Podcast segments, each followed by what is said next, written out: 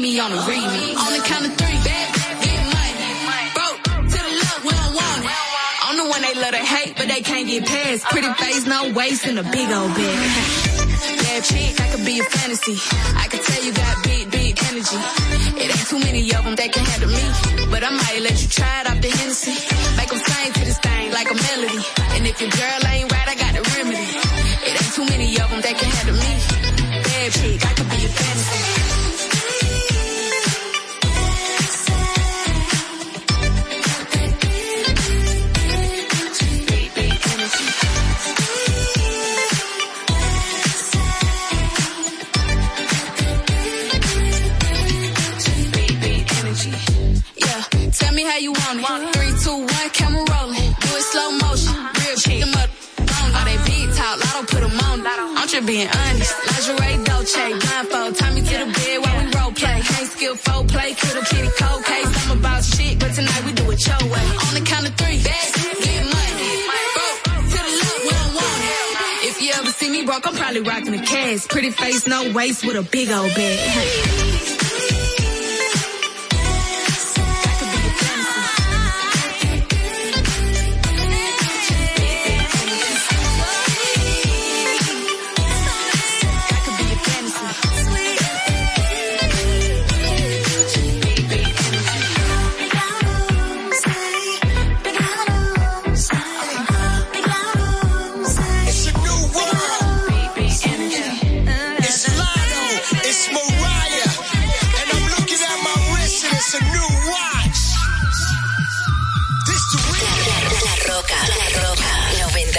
7.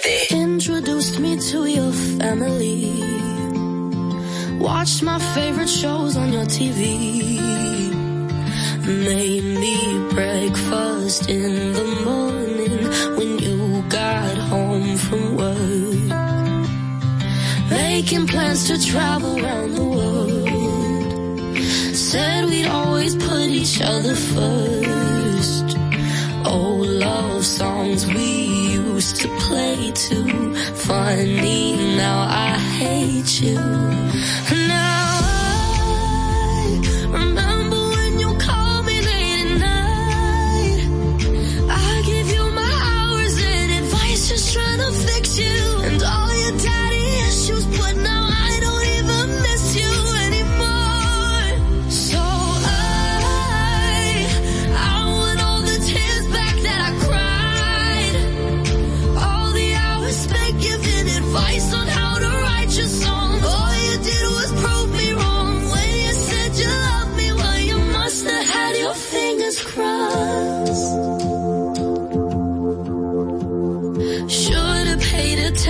To my friends,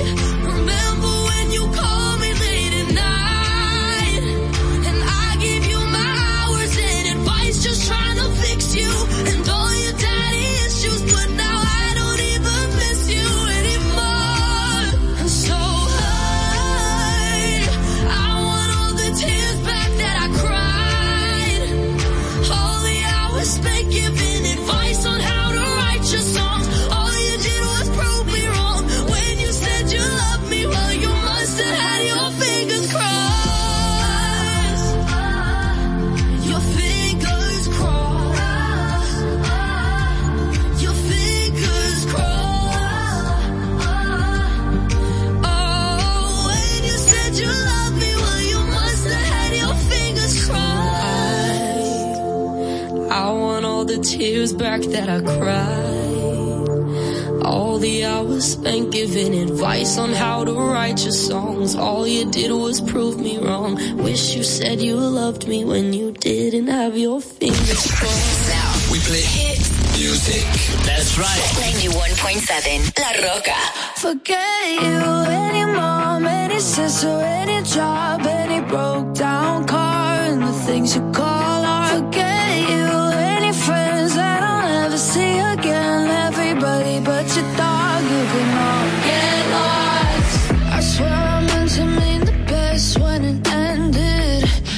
Even tried to bite my tongue when you started. Mm. Now you're texting all my friends, asking questions. They never even liked you in the first place.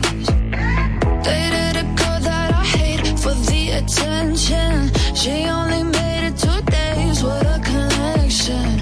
It's like you'd do anything for my affection. You're going all about it in the worst ways.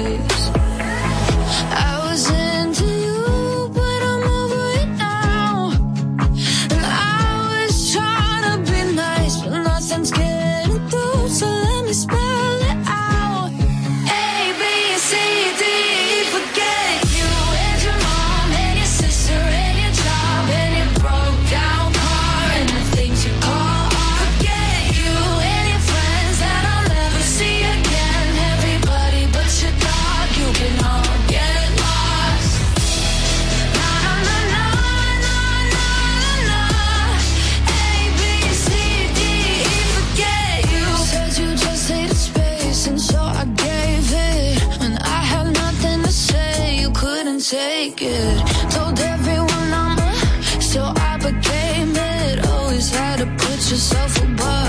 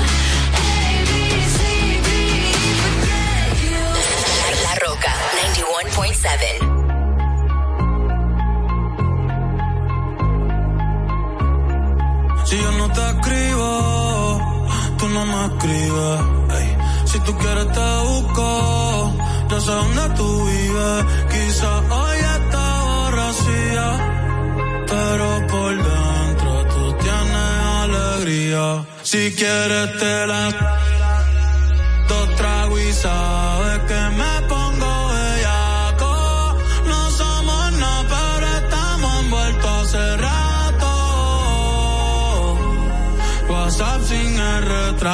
no guarda mi contacto, pero será dos tragos y que me pongo bellaco. No somos nada, pero estamos envueltos hace rato. WhatsApp sin el retrato, no guarda mi contacto. Todo, todo es underwater. Baby, vamos para el cuarto quarter. En la Uru comiéndonos al par. Ey, cuido con ese man que se va a romper. Ey, ese booty lo va a romper. Yo no sé si yo te vuelvo a ver. Si mañana me voy a perder. Tú eres una player, me hiciste un crossover. Esta vez metiste, me diste game over. Eh, porque no puedo olvidar el perreo aquel que se fue viral. Dime si mañana te va a quedar. Después de la alarma te lo voy a dar. Ey, hoy tú no vas a trabajar. No, si quieres te las dos tragos y sabes que me pongo bellaco. No somos nada, pero estamos envueltos hace rato. WhatsApp sin el retrato, no guarda mi contacto, pero será dos tragos y sabes que me pongo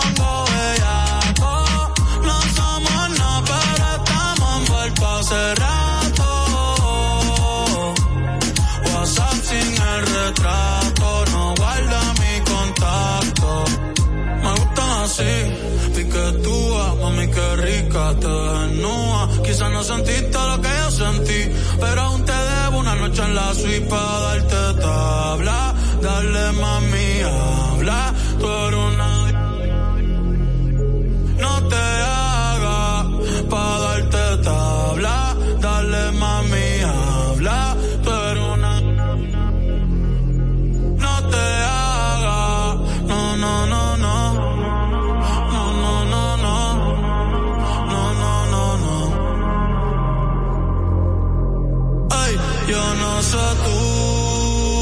Pero yo quisiera amanecer en en una playa por el palicino campo Pide otro moscón Ay, que en nota, nota, ven mi choque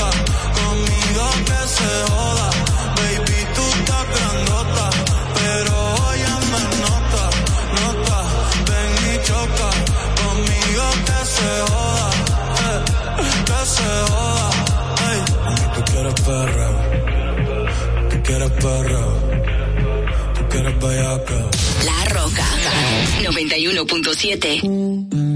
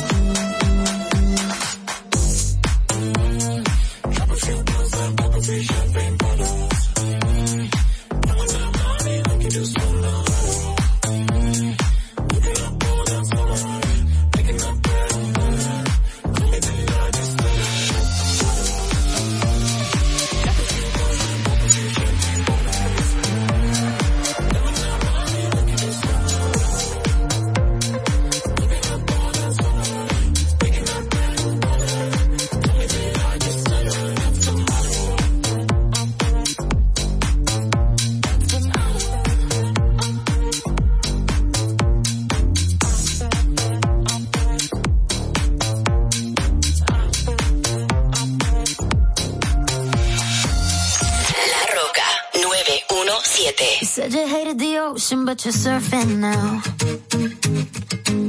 I said I love you for life, but I just sold our house. We were kids at the start, I guess we're grown-ups now. Mm. Couldn't ever imagine even having doubts, but not everything works out.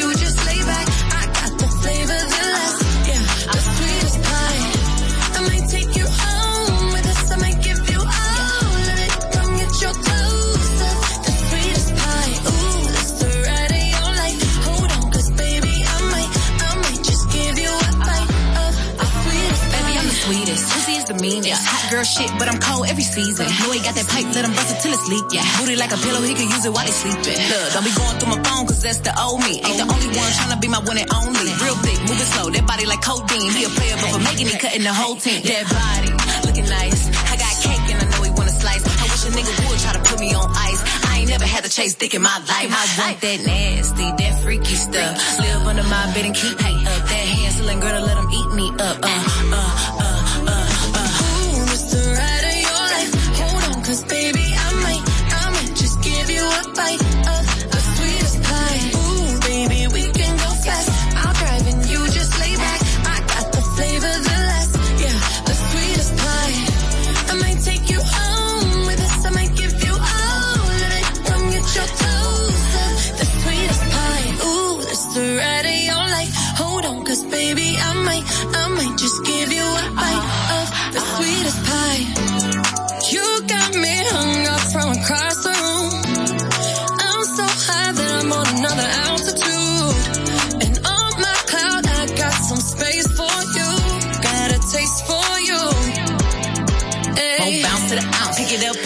Wanna put his nutty buddy in my fudge round. Tight than a bitch. He ain't had it like this. Toes curling like they throwing gang signs on crib. One thing about me, I ain't taking no shit. He will. I know it's pissing off his old bitch. Caesar, Milan, I got his ass trained. Try to let a dog know who really running things.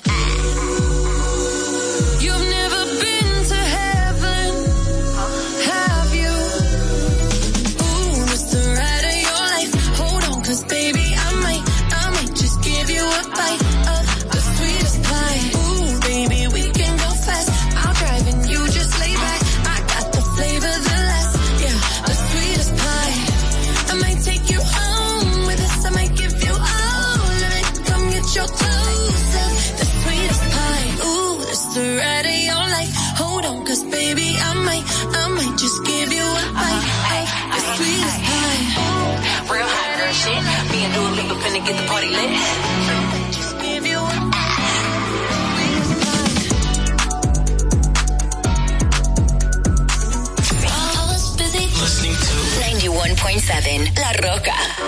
I don't feel a single thing.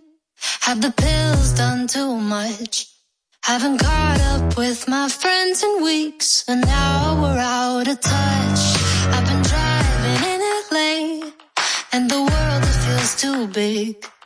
Like a floating ball that's bound to break. Snap my psyche like a twig. And I just wanna see if you feel the same as me.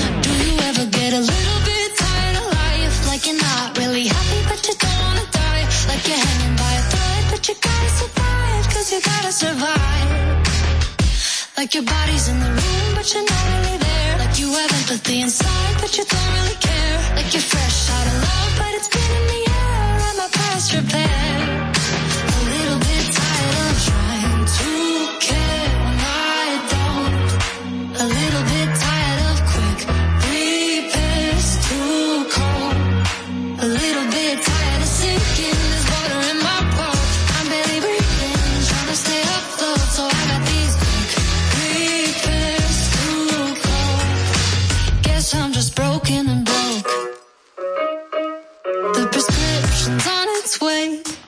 with a name I can't pronounce. And the dose I gotta take.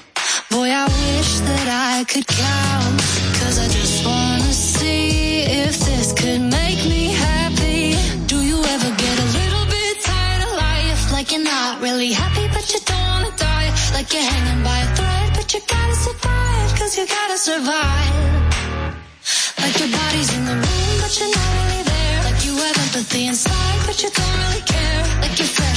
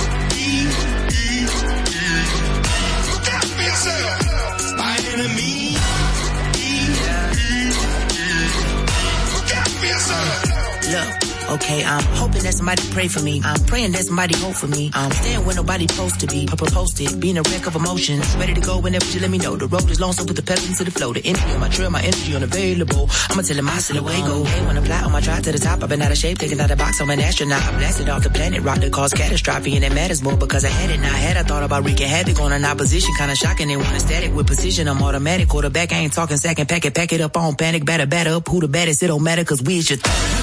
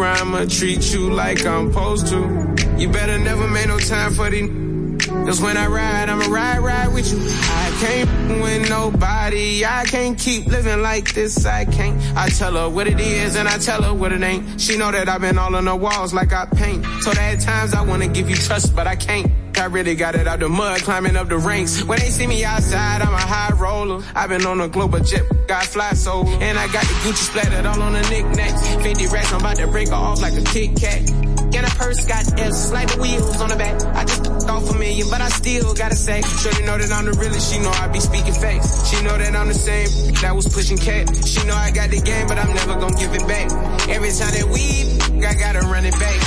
Late at night, kiss me in the morning or late at night.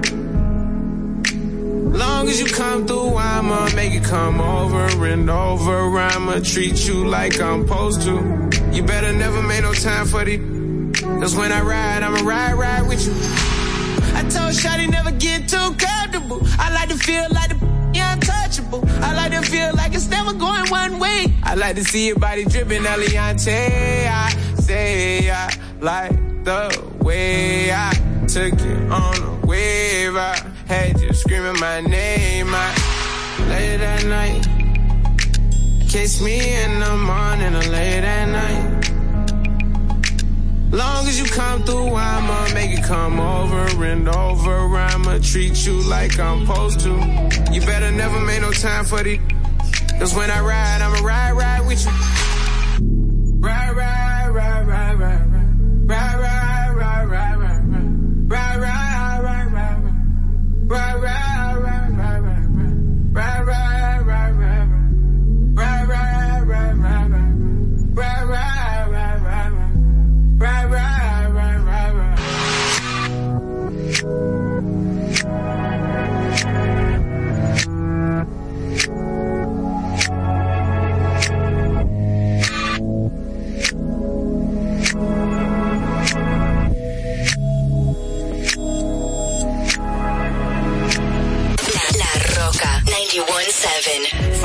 On the freeway, riding shotgun with you. Yeah, yeah. Two hearts in the fast lane, we had big dreams in blue. Yeah, yeah. Playing sweet child of mine, and I still feel that line. Where are you now? Where are you now? Hey, it's been too long, too long ago, my love. Where did we go wrong? Is it too late to turn around? Where are you now? Where are you now?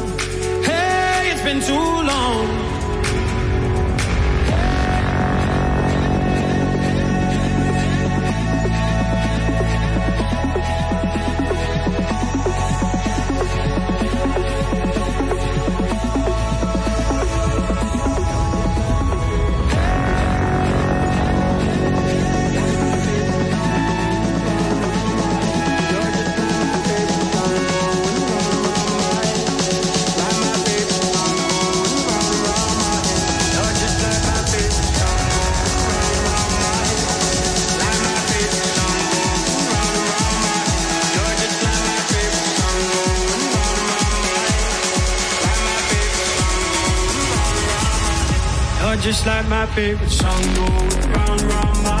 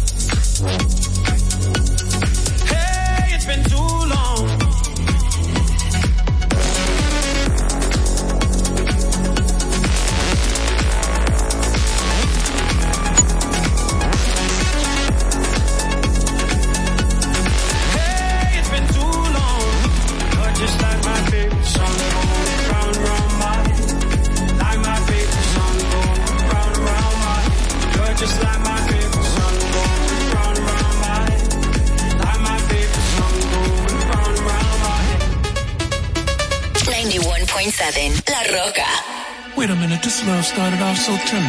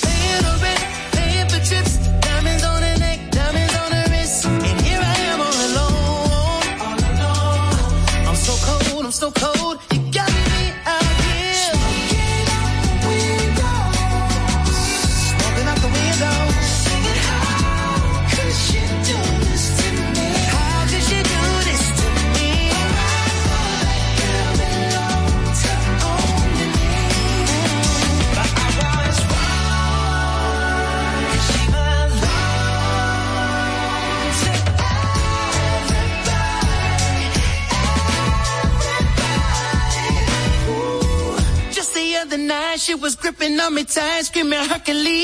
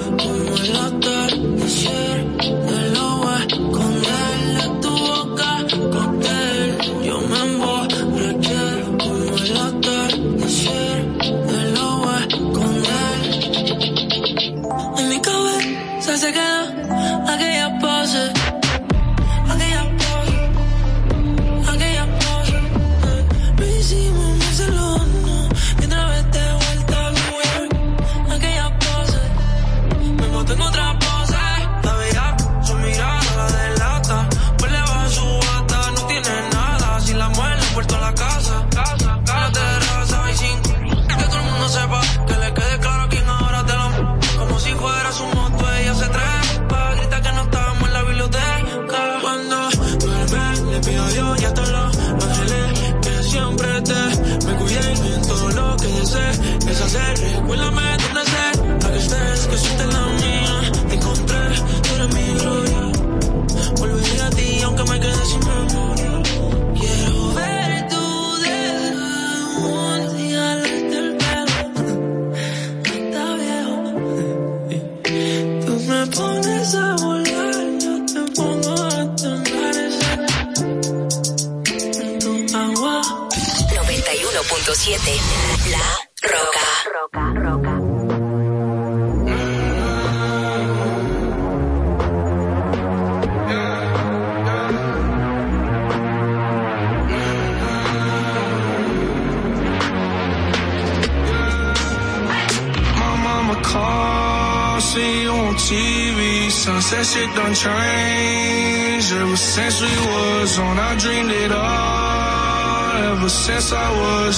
said I won't be nothing. Now they always say congratulations.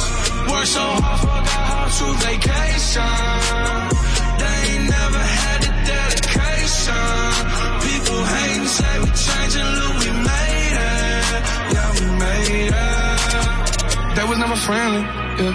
Now I'm jumping out of Bentley, yeah. And I know I sound dramatic, yeah. But I know I had to have it, yeah. For the money, I'm a savage, yeah. I be itching like I had it, yeah. I'm surrounded 20 bad bitch, yeah. But they didn't know me last year, yeah. Everyone wanna act like they important. But all that mean nothing when I saw my door, yeah. Everyone counting on me, drop the ball, yeah. Everything custom like I'm at the bottom, yeah, yeah. If you fuck with winning, would you light us to the sky? How could I make sense when I got millions on my I just put it to the side. Bought a sense of baby, they could see it in my eyes. My mama called, see you on TV. Sunset shit done changed. Ever since we was on, I dreamed it all. Ever since I was young, they said I won't be nothing. Now they always say congratulations. Congratulations. Worked so hard, forgot how to vacation.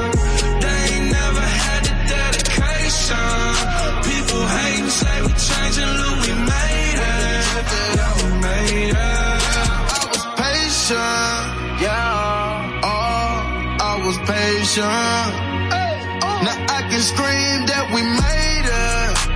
Now everywhere, everywhere I go, they say congratulations. Young nigga, young nigga graduation. I pick up the rock and I ball, baby. Uh-huh. I'm looking for someone to call, baby. But right now I got a situation. Uh-huh. Never old Ben, Ben Franklin. Big rings, champagne. My life is like a ball game. But instead I'm in a trap though. Pot so big, call it Super Bowl. Super Bowl, call the hoes, get in the rolls.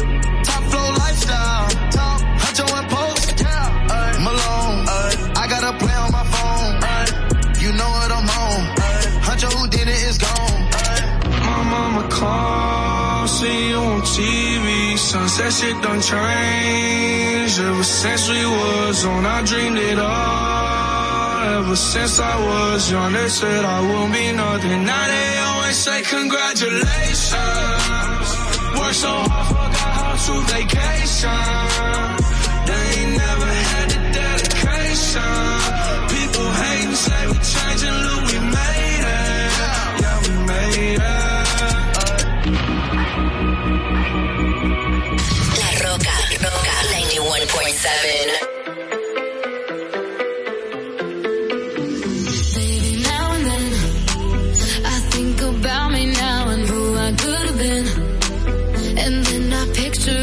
perfect that we lived. Till I cut the strings on your tiny violin.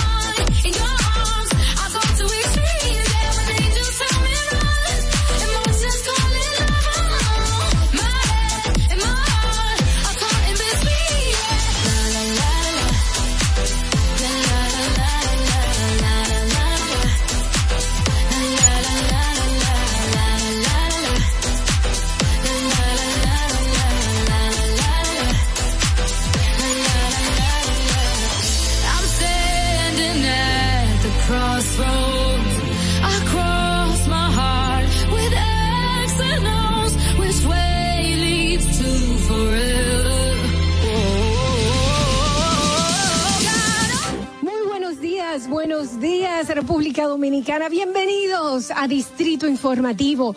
Yo soy Dolphy Peláez y junto a mis compañeras Oglenesia Pérez, Carla Pimentel y Madeline Peña. Vamos a estar aquí llevándole las informaciones, debates y comentarios de interés. Estamos de lunes a viernes aquí en Distrito Informativo de 7 de la mañana a 9 a través de la Roca 91.7. ¿Cuál es la necesidad de una madre embarazada?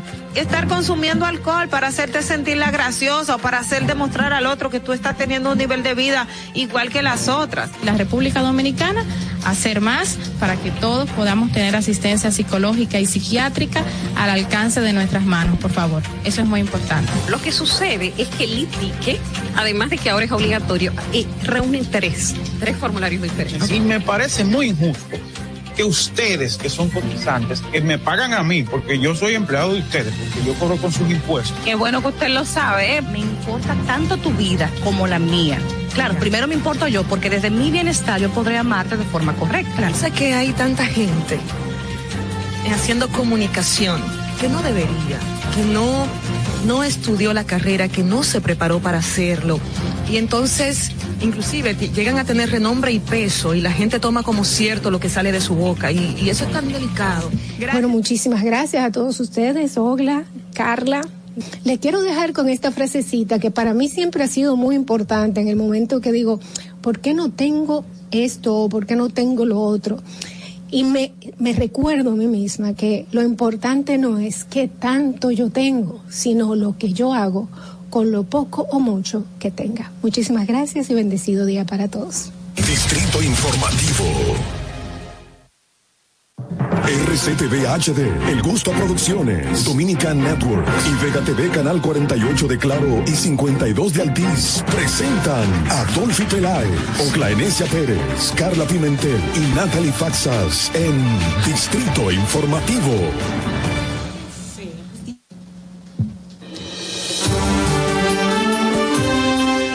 Buenos días, buenos días República Dominicana, dominicanos en el mundo que nos escuchan en Distrito Informativo.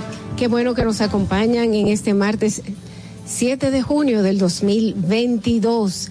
Este es Distrito Informativo, Dolphy Peláez, una servidora junto a Ogla Enesia Pérez, Carla Pimentel, Natalie Faxas. Estaremos aquí llevándoles las informaciones, los comentarios, los debates de interés para este día.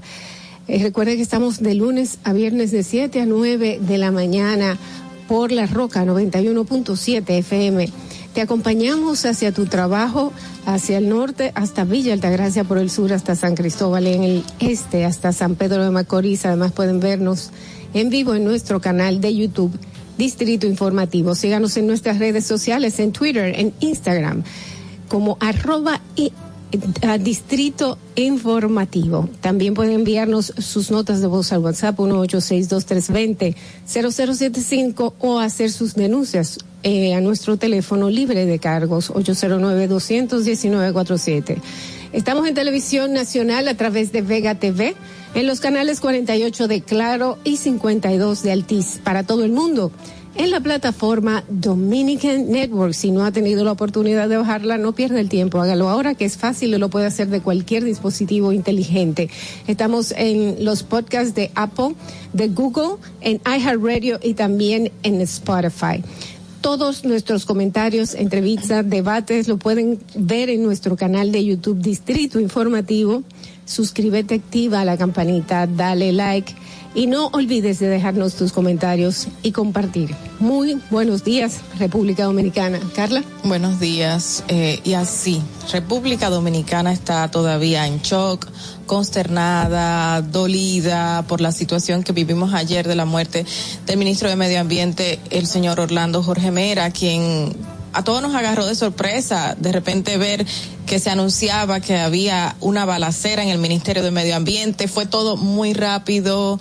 Eh, eh, fueron personas de la policía, equipos también especializados de la misma institución y de repente se anuncia la muerte del ministro de Medio Ambiente, quien era una persona súper apacible, buena gente, cariñosa y nunca se le vio violento ni con acciones tampoco fuertes, al contrario, al hablar, al hablar todo paciente, todo amable y así se le acercaba a cualquier persona. Y hoy todos nosotros estamos todavía en shock con esta situación que vivimos ayer y lamentando haber perdido a alguien tan importante para la sociedad dominicana y para la política dominicana. Buenos Así- días. Así es. Hola, ¿cómo estás? Buenos días. eh, como dice Carla, uno todavía no, no, no, no lo digiere realmente y, y nada, buenos días República Dominicana. Eh, yo decía, estuve en conversaciones ayer en el programa nocturno en el que participo, en el que participo en el foco, y me decían que si había una, una palabra con la que se puede describir a Orlando Jorge Mera, es inofensible.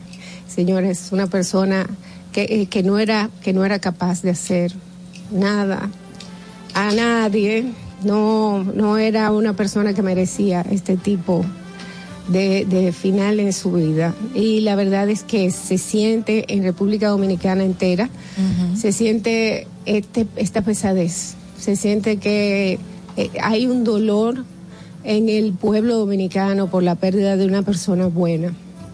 Eh, la verdad es que nos sentimos aquí en Distrito Informativo, yo personalmente pues siento el dolor de la pérdida de un gran dominicano en la forma que se le fue arrancada la vida.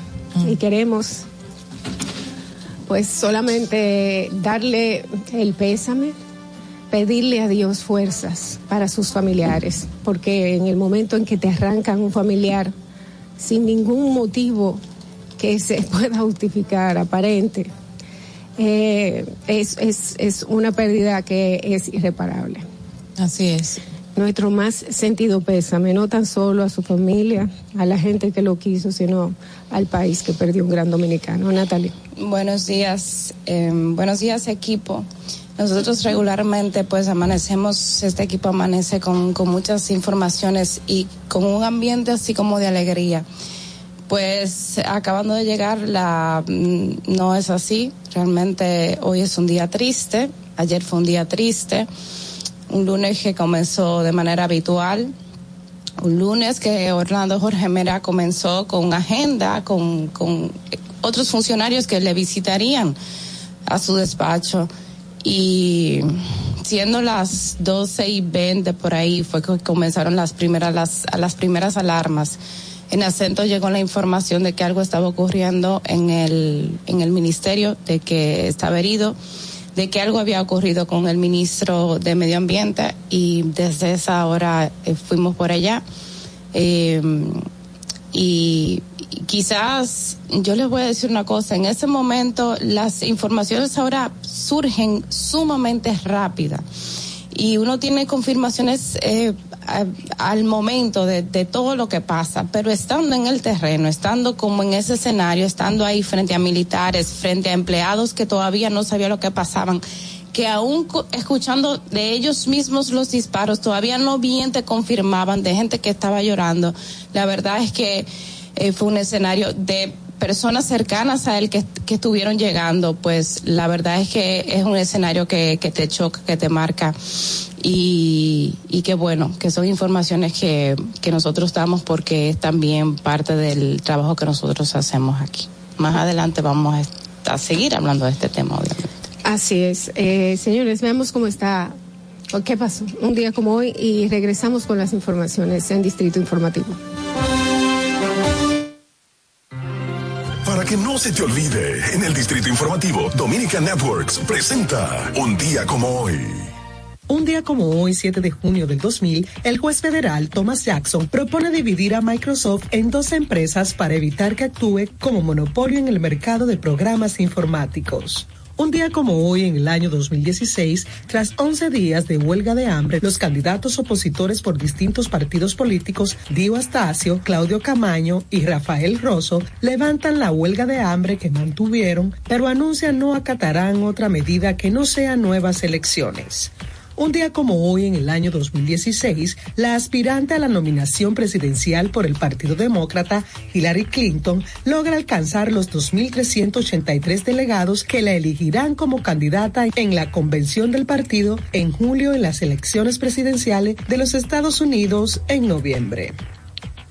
Un día como hoy, en el año 2017, el juez de la Instrucción Especial de la Suprema Corte de Justicia, Francisco Antonio Ortega Polanco, dicta medidas de coerción en contra de todos los imputados del caso de los sobornos de Odebrecht, siendo la medida más severa contra el empresario Ángel Rondón Rijo, quien deberá permanecer en la penitenciaria de la Victoria por un año. Un día como hoy, en el año 2018, el presidente Danilo Medina anuncia al país la instalación de un sistema de teleférico que se extenderá desde el kilómetro 9 de la autopista Duarte en la estación del metro María Montés hasta los Alcarrizos y la prolongación de la avenida 27 de febrero con la comunidad de Mano Guayabo, municipio Santo Domingo Oeste. Para que no se olvide, en Distrito Informativo te lo recordamos, un día como hoy. Distrito Informativo. 7 y 8 de la mañana, buenos días. A continuación, las principales noticias en Distrito Informativo para hoy, martes 7 de junio del 2022. Orlando Jorge Mera, el extinto ministro de Medio Ambiente, hijo del expresidente Salvador Jorge Blanco y de la doña Acela Altagracia Mera Checo, murió la mañana de este lunes tras recibir disparos en el despacho del Ministerio de Medio Ambiente. Por el momento se desconocen los motivos que provocaron el asesinato del funcionario. Fue un consagrado apicultor, actividad que ha representado un pilar en la construcción de su compromiso con el medio ambiente y que lo motivaba a convertirse en fiel defensor de los recursos naturales. Y bueno, también además, eh, socio en Jorge Mera y Villegas, fue coordinador de diversas comisiones permanentes del Senado de la República Dominicana del 1998 al 2000. También fue coordinador de la Comisión Nacional para la Protección de los Derechos de Propiedad Intelectual y representando al país en diversos escenarios mundiales. En dicho ámbito estuvo en varias ocasiones.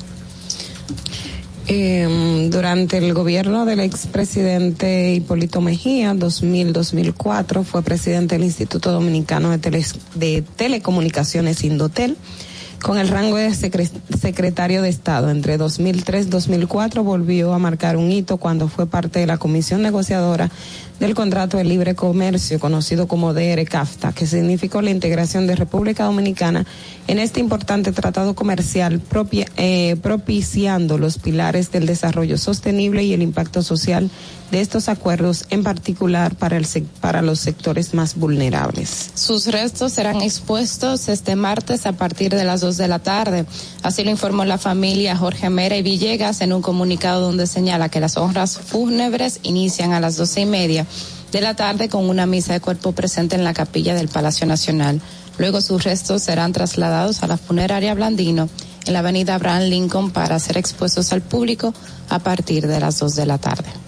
El presidente de la República, Luis Abinader, dec- decretó tres días de duelo oficial por la muerte del ministro de Medio Ambiente, Orlando Jorge Mera.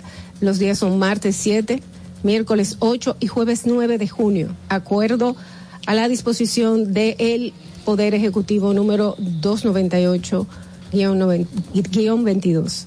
Y bueno, ante estos hechos de violencia y estos hechos violentos en los últimos días, incluyendo el asesinato del ministro Orlando Jorge Mera, el presidente Luis Abinader se manifestó también a favor de una campaña contra las armas de fuego como forma de, res- de reducir ese flagelo. Cito, yo creo que la sociedad, dice el presidente, no solamente la sociedad dominicana, también lo que está pasando en Estados Unidos y en otros países. Aquí yo creo que vamos a tener toda una campaña en contra de la violencia, en contra de las armas. Así dijo el presidente Luis Abinader tras hacer una reflexión luego de dar el, el pésame a la familia de Jorge Mera.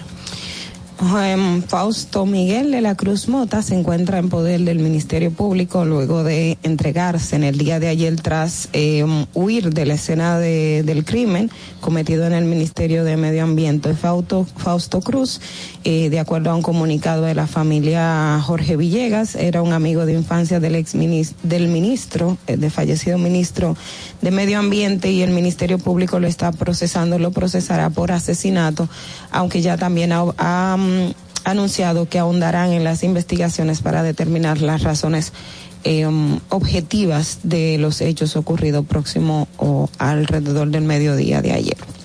Bueno, en otra información, saliendo de- del escenario de Orlando, los imputados en la venta ilegal del sector Los Tres Brazos fueron favorecidos este lunes con un no al lugar por parte del sexto juzgado de la instrucción del Distrito Nacional al rechazar el envío de juicio, a juicio de fondo de los acusados como pedía el Ministerio Público. El juez Juan Francisco Rodríguez Consoró tomó la decisión al considerar que la Procuraduría de Persecución de la Corrupción Administrativa no presentó las pruebas suficientes que ameritaban que los acusados, entre ellos el exdirector del COR, el exdirector del CORDE, Leoncio Armanzar, que ameritaran la apertura a un juicio de fondo. Ayer mismo el Ministerio Público pues dijo eh, que esta decisión del juez sería apelada.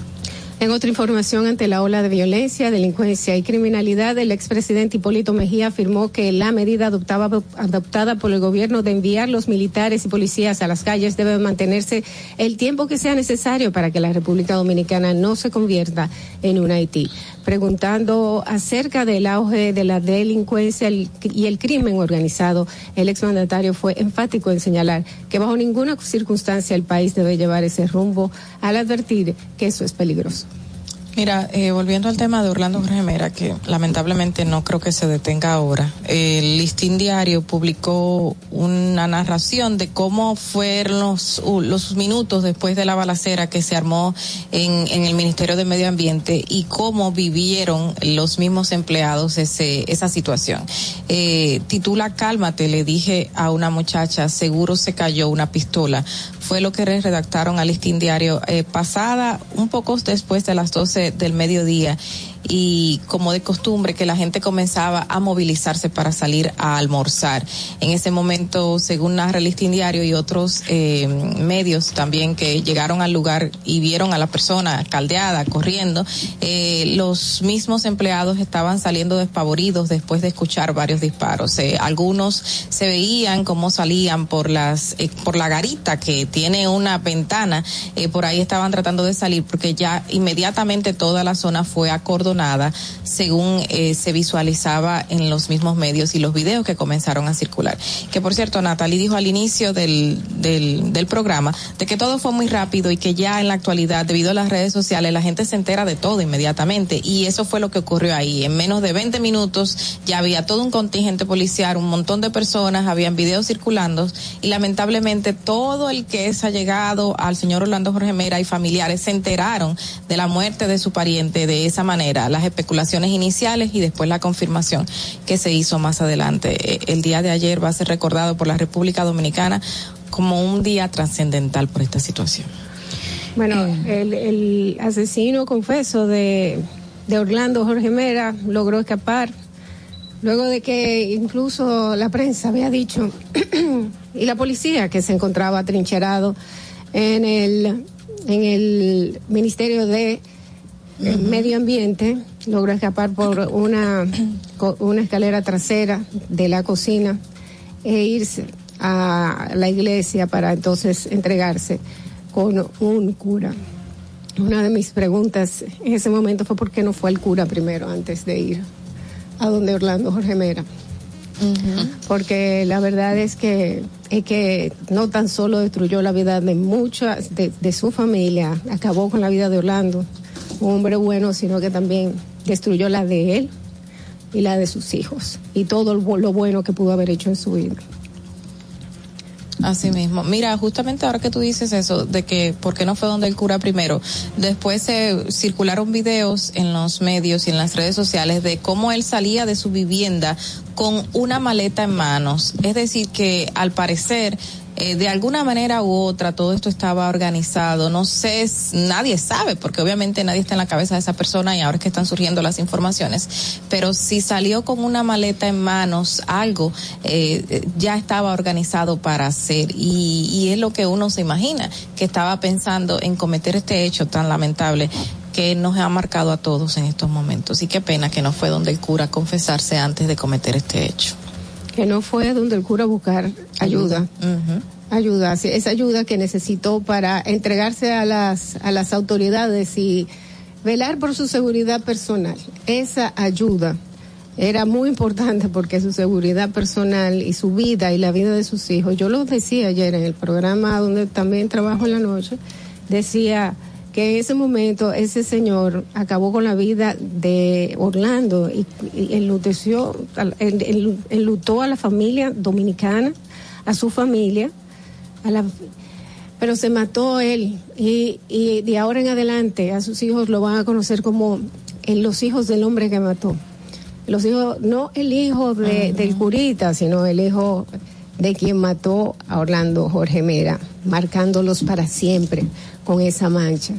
Eh, el daño que él hizo solam- va eh, a quedarse vivo para verlo. Y la verdad es que son cosas que tenemos que poner antes de poner la violencia. Tenemos que poner en una balanza, poner un poquito de conciencia antes de hacer hechos que lo podemos hacer por impulso. No entiendo, de verdad. Estoy sin palabras. Bueno, vamos a hacer una pausa y regresamos inmediatamente con Distrito Informativo. No te muevas de ahí. El breve más contenido en tu distrito informativo. Estamos agradecidos de Dios y agradecidos de tener como presidente al señor Luis Abinader. Dar gracias porque juntos los plataneros y las autoridades del sector hemos logrado organizarnos en cooperativas agropecuarias. Hemos recibido arado de tierra gratis. Hemos recibido la donación de equipos para preparar nuestros suelos. Hemos recibido material de siembra in vitro para mejorar la calidad de nuestros productos y nuestros plátanos. Hemos cultivado nuestros plátanos a la tasa de interés más barata que he escuchado durante mis 59 años de vida a tasa cero por el Banco Agrícola por instrucciones del excelentísimo presidente Luis Abinader. La comida de la bandera dominicana, el arroz, los plátanos, los huevos, los pollos están asegurados en la gestión de gobierno de Luis Abinader. Gobierno de la República Dominicana. Si deseas tener acceso a todo lo que pasa en República Dominicana, debes obtener Dominican Networks. Es el primer sistema de cable dominicano para los dominicanos en el exterior. Aquí podrás disfrutar de todos los canales de televisión de República Dominicana, noticias, deportes, música, farándula y entretenimiento 24/7. Solo debes descargar nuestra aplicación en Roku, Amazon y Apple TV. E inmediatamente vas a disfrutar de todo el contenido de República Dominicana. Dominican Networks. Estamos en YouTube. Disfruta de nuestro contenido. Suscríbete, dale like y comenta. Distrito Informativo. ¿Por qué decimos que somos peñagomistas? Llevamos seguro médico a todos los dominicanos con más de 2.300.000 nuevos seguros médicos inmediatamente. Duplicamos las ayudas sociales de 850.000 a 1.350.000 y le duplicamos la cantidad que le daban. Duplicamos la cantidad de becas que se le dan a los dominicanos. Hemos triplicado las acciones y la cobertura de los comedores económicos. Y estamos también facilitando cada vez más empresas, comercios, para que haya empleo, empleo digno para los dominicanos y para las dominicanas. Ese es un proyecto socialdemócrata, ese es un proyecto pedagogista en la República Dominicana. Presidencia de la República Dominicana. ¿Viste qué rápido? Ya regresamos a tu Distrito Informativo. 7 y 21 de la mañana, señores, es el momento de iniciar con los comentarios de nuestras periodistas y es el turno de Ogla Enesia Pérez. Adelante, Ogla. En el Distrito Informativo te presentamos el comentario de la periodista Ogla Enesia Pérez. Eh, voy a intentar hacerlo porque, señores, de verdad que, que uno está um, marcado porque, por ejemplo, me pasé toda la noche pensando de qué voy a hablar hoy. Uno, uno todavía no le llega, no, no tiene fresco en la mente, pero sí, eh, como sociedad, o sea, nosotros los seres humanos, que somos, Dios nos dio la capacidad, o, la, o si usted no cree en Dios, eh, la divinidad o la facultad que tiene el ser humano que se desarrolló eh, de pensar, de razonar, de estar en sociedad, de, de tener familia, de hacer amigos. Y son unos sentimientos tan lindos que, que para uno y para mí de manera personal la palabra amigo significa mucho.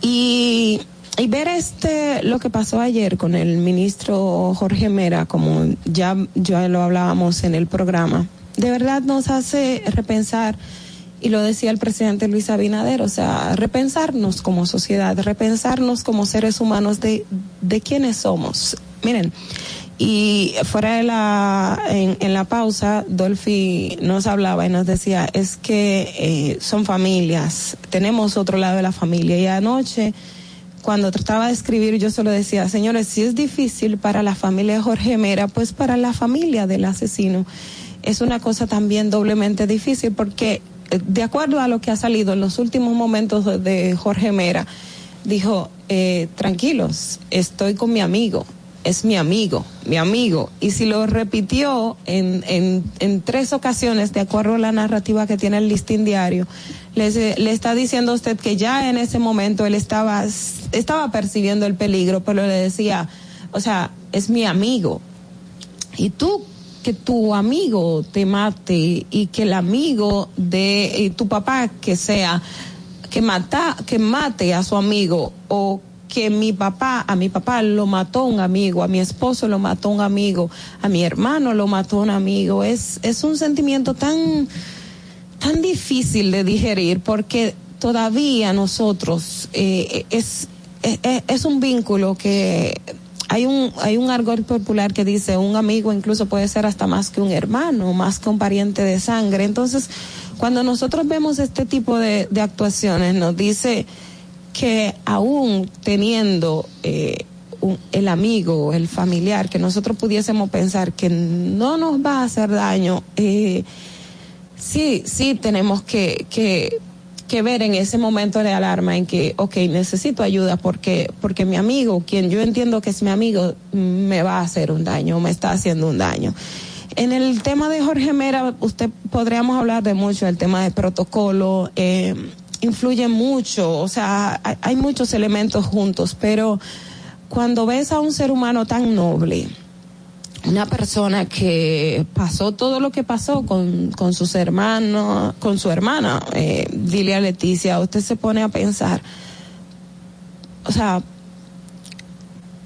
¿cómo, cómo, cómo, cómo llegar a, a ese punto? Es como a uno le remueve muchos sentimientos, porque si algo podríamos decir de, de esta administración del, del PRM y uno que por lo menos lo trató, tú dices, había, era decente, era un ser humano con don de gente, una persona afable. Entonces, cuando tú ves todo eso, conjugarlo y ver también todo este drama familiar que, que engloba, o sea, nos dice que como sociedad, señores, tenemos que repensar los niveles de violencia, tenemos que repensar cómo estamos, cómo, cómo nos educamos, cómo manejamos la ira, cómo manejamos la frustración, cómo, cómo usted puede descargar en, en otro un, un, al, eh,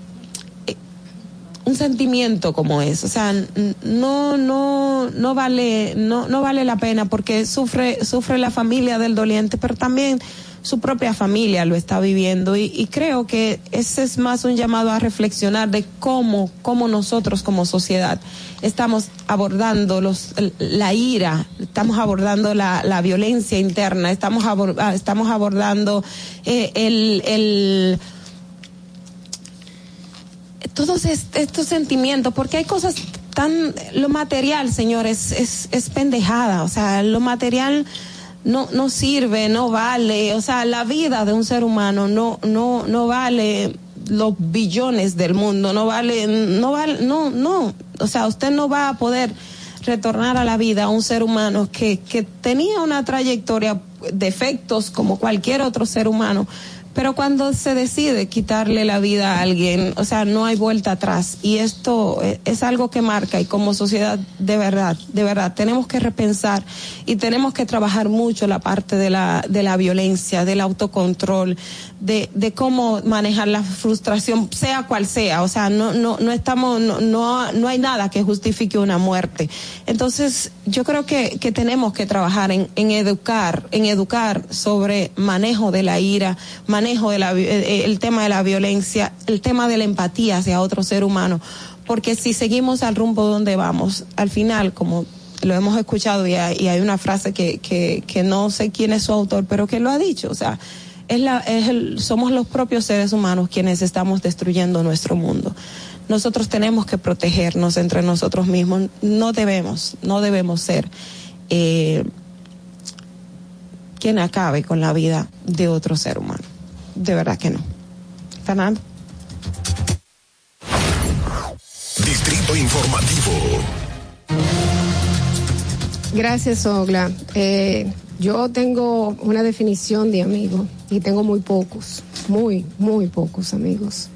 Porque yo me he dado cuenta que mucha gente dura años siendo tu amigo, pero porque tiene un interés específico y pocos son los que se quedan contigo cuando en realidad lo que tú tienes para ofrecerles es tu persona y no tienes otra cosa que ofrecerle.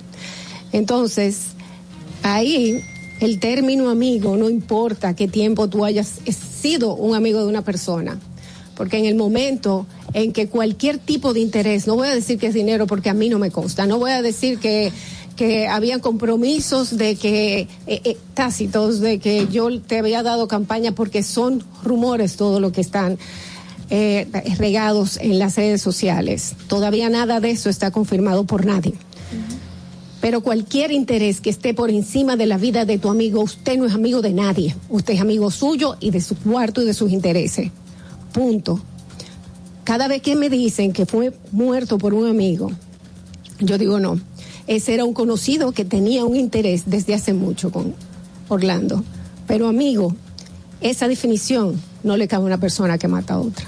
Continuamos con los comentarios de nuestras periodistas. Y es el turno de Natalie Faxas. En Distrito Informativo te presentamos el comentario de la periodista Natalie Faxas. Miren, eh, ya les adelantaba yo que mm, eh, nosotros recibimos una llamada a las 12 y 20 por ahí de que algo había pasado en el ministerio y fuimos allá y estuvimos, bueno, prácticamente las primeras horas de este acontecimiento. Y, y decidí cómo contar qué, qué vi, qué pasó y quizás quizás hacerlo de manera improvisada porque cuando uno hace las cosas de manera improvisada a veces también sale como como un poco del alma del corazón de de las de las cosas que tú sientes que tú sientes y eso es lo que quiero hacer ahora.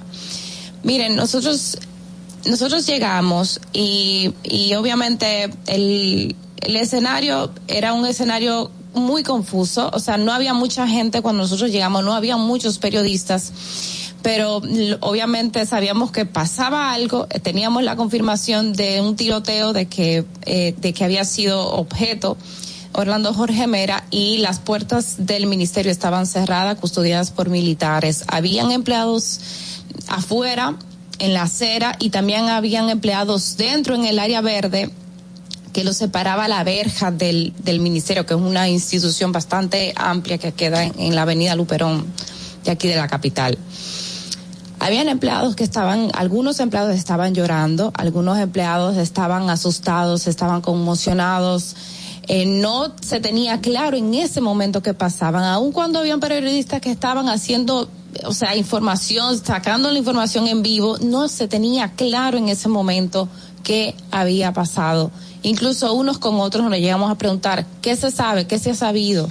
Las informaciones en el escenario para que ustedes vean y es una cosa que yo me encuentro incluso extraña que en el escenario las cosas como que como que están más lentas a cómo se ve desde fuera a toda la información que, que le llega a cualquier a cualquier de nosotros que está o metido en las redes sociales o, visitando un portal o incluso dentro de la redacción. Cuando tú estás ahí en el terreno, las cosas quizás no te surgen como, o sea, como tú estás viviendo también el momento y tú estás de alguna forma involucrado en ese escenario, entonces las cosas no suceden tan, tan rápidas. Miren, yo como que así caí de que ciertamente Orlando Jorge Mera había muerto cuando yo vi la, el vehículo del INASIF llegando. Y eso pasó. Eran como la una, yo le, les voy a decir, eran, eran las, la 1 y 10, 1 y 10 por ahí, 1 y 20 de la tarde. Y el periódico de nosotros, y ya los medios de comunicación estaban, habían confirmado la noticia alrededor de las 12 y 40.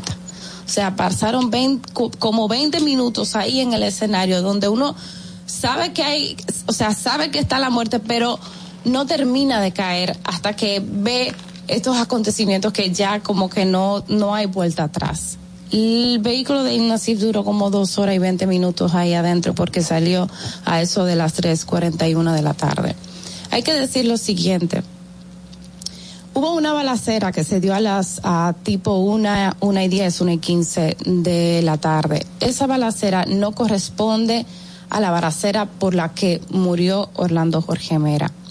Hubo unos tiros, hubo primero, yo personalmente no escuché esos tiros, pero dentro del ministerio, los empleados que estaban dentro que no podían salir, lo escucharon y comenzaron a gritarle a los militares que lo dejaban salir, que lo dejaran salir porque ahí no podía entrar nadie y no podía salir nadie. Por asunto de seguridad, que lo dejaran salir. Y ahí fue que los medios de comunicación comienzan a captar que la gente está tirándose algunos de las vergas y otros saliendo de una como caseta que, está dentro del ministerio que estas personas comienzan a salir, comienzan a salir muy asustadas, muy angustiadas con el rostro. Hay unas, hay fotos, hay imágenes que usted ve que es como un momento de mucha incertidumbre.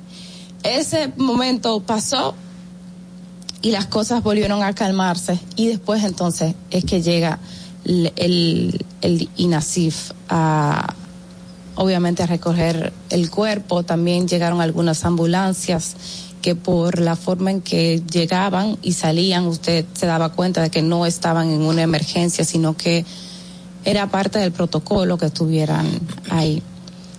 Eh, yo me despido diciendo lo siguiente. Miren, Orlando Jorge Mera, yo tuve mucho más cercanía cuando estaba ya en la opos cuando estaba en la oposición. Y ese señor era capaz de verte caminar, yo una simple periodista, porque eso es lo que yo he sido la vida entera, una periodista, y era capaz de verte en la calle, subirse, su, o sea, verte, decirte, oh Natalie, ¿cómo estás? Y llegar a, ti, a donde ti a saludarte.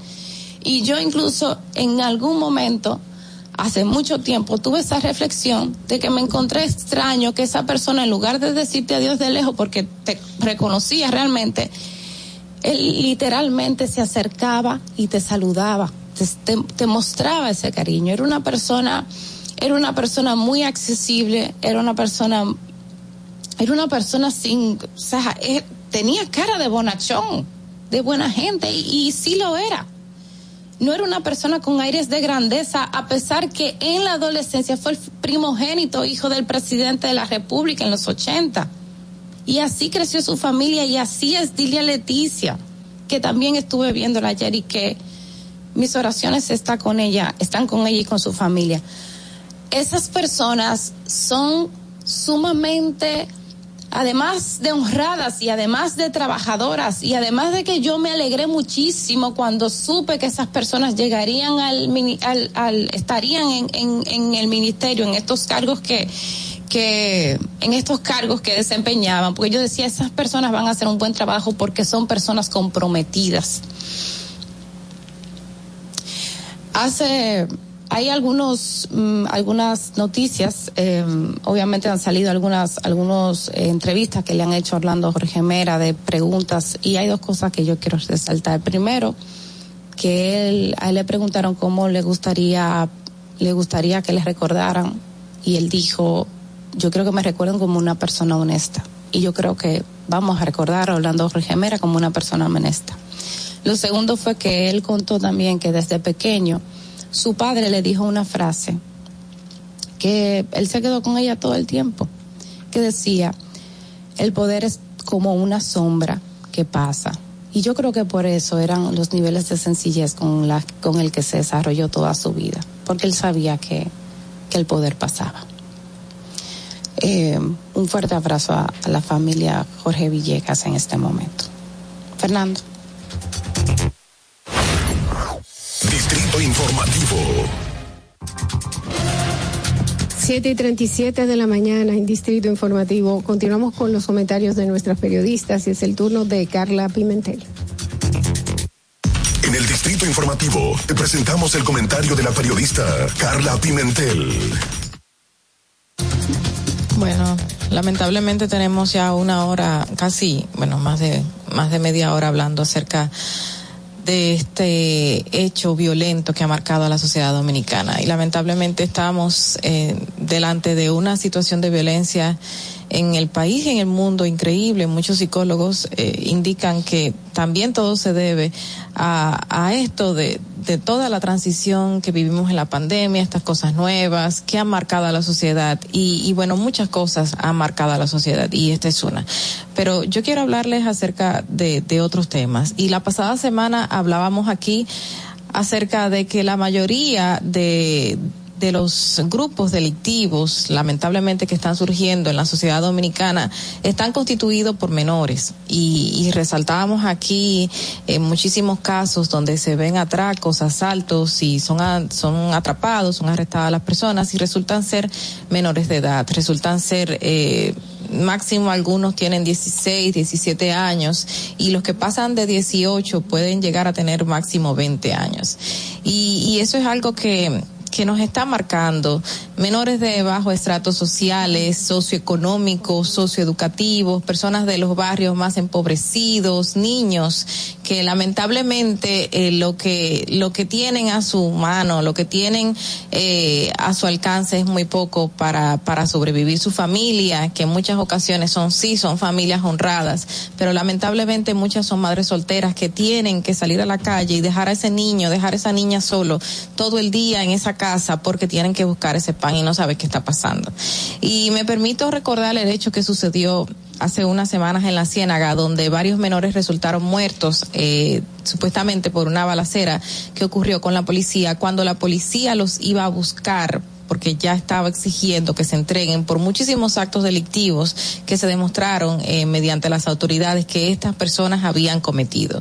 Y justamente allí eh, fallecieron tres menores, uno se encontraba en estado delicado en ese momento tras esos intercambios de disparos. Y fue algo que, que nos marcó a todos por las edades. Eh, había uno que ya era mayor de edad, que tenía 20 años recién cumplido, que es el señalado Bombo eh, José Miguel, su nombre de pila, eh, que ya tenía 20 años, pero que venía delinquiendo desde hace muchísimo, desde, según las autoridades y declaraciones que se dieron, desde unos 11, 12 o 13 años, más o menos.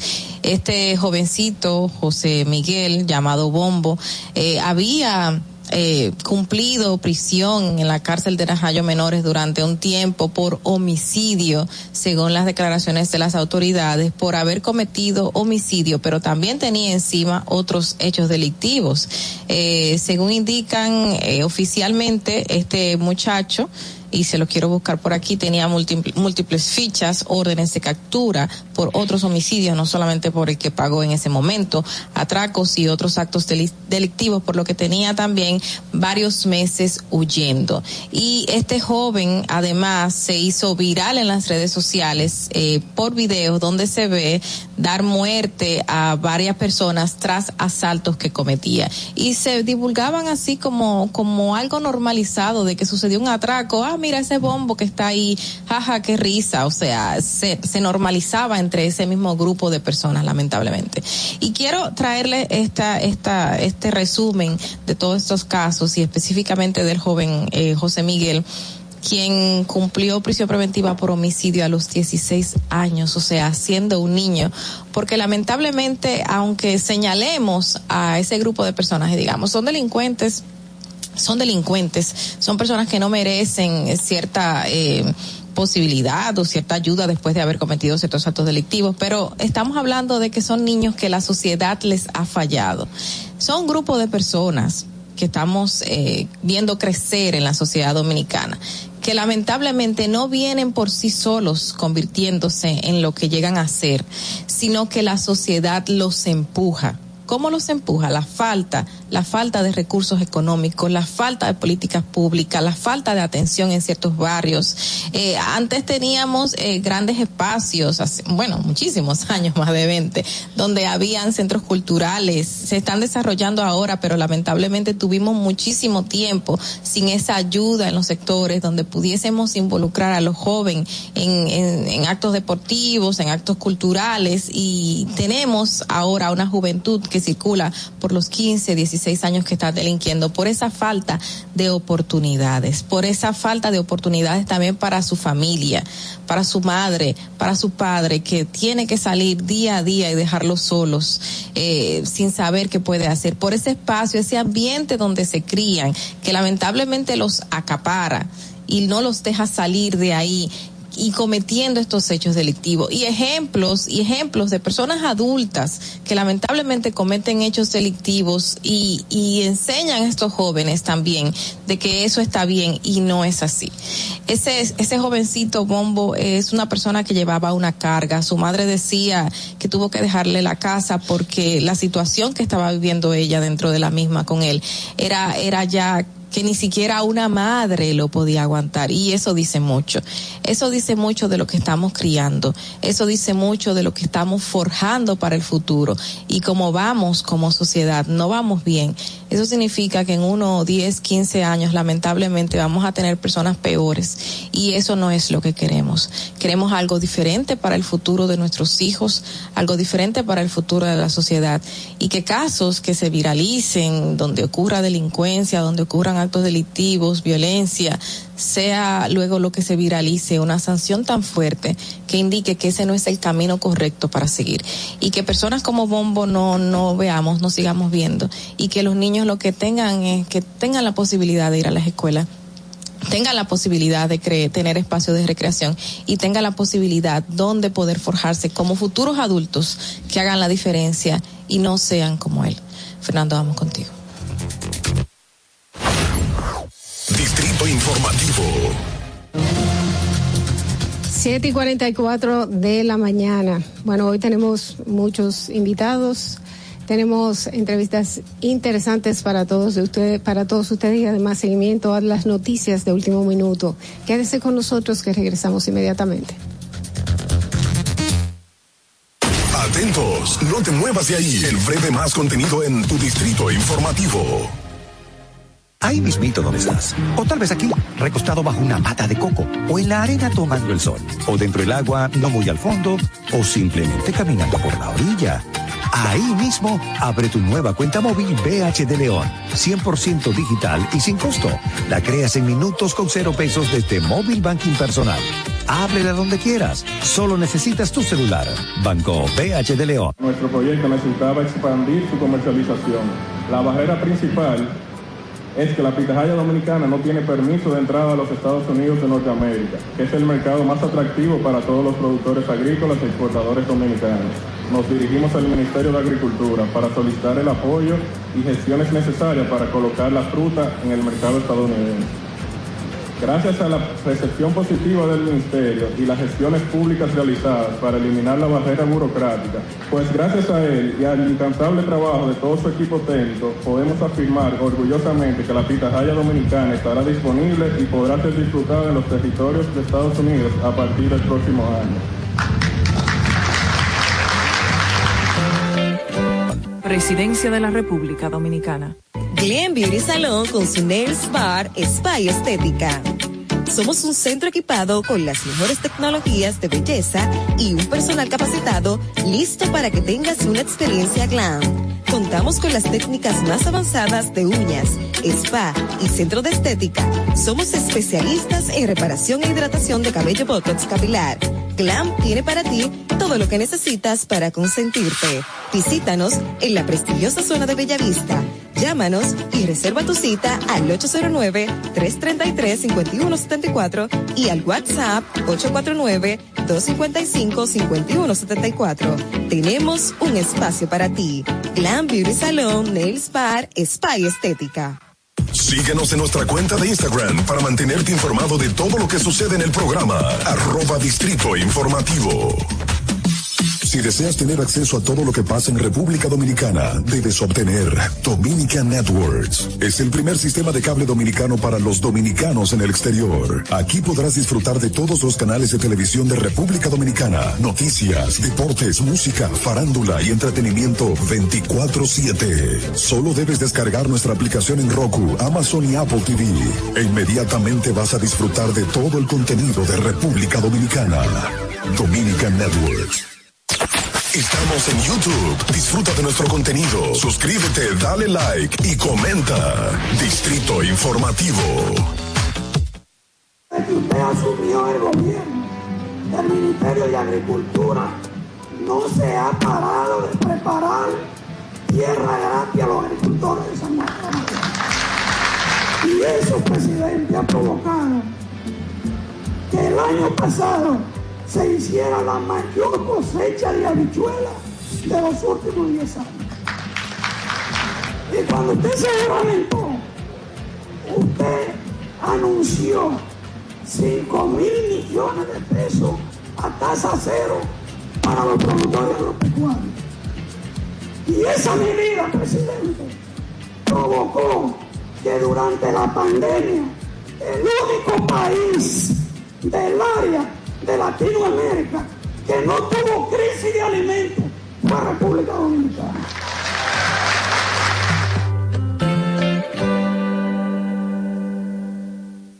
Gobierno de la República Dominicana.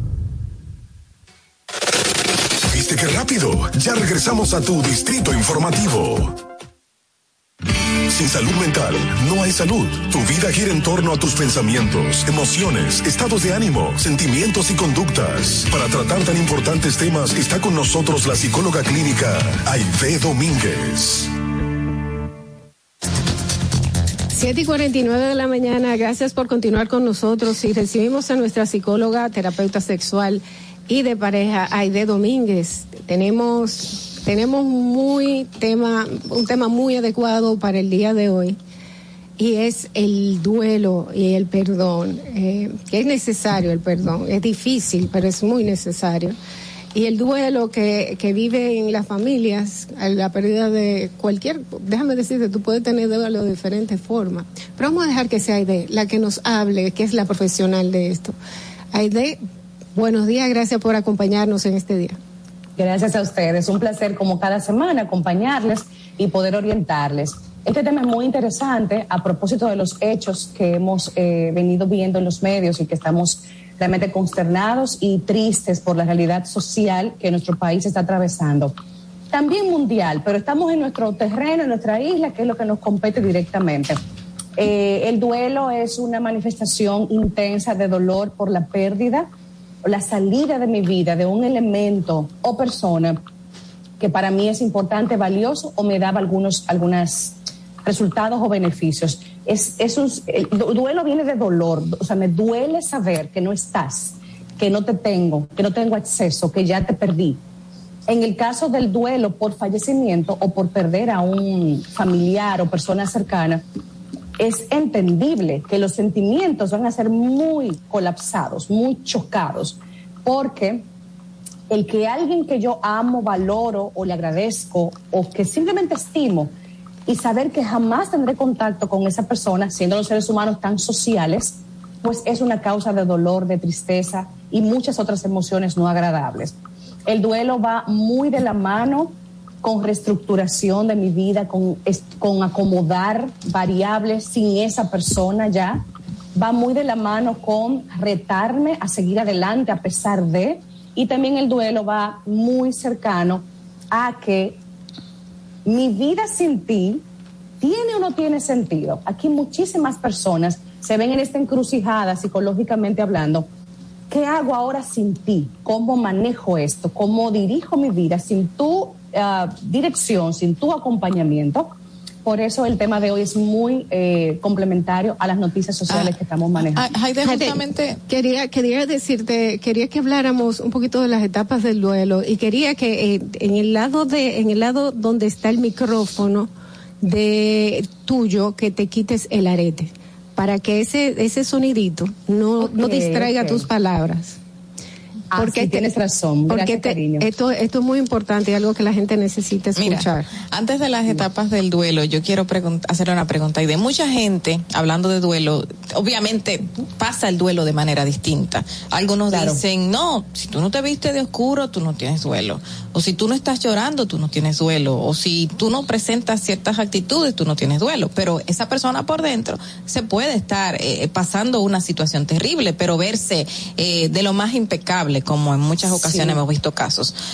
¿Cómo, cómo diferenciamos y, puede una persona que no tenga que seguir ciertos reglamentos para pasar un duelo, pasar un duelo de manera eh, normal dentro de todo lo que implica pasar esa situación?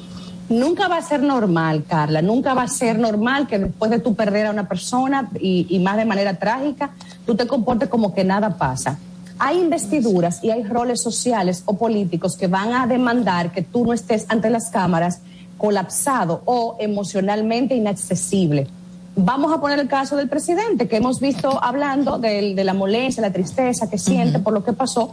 Primero por el tema amigos, el tema de el ministro que murió, por, por lo que ya sabemos. El presidente por su investidura y por su representación no se puede permitir estar ante, periodistas con una postura de descompensación emocional. Yo sé que esto se escucha hasta inhumano de repente, pero es lo que manda su posición.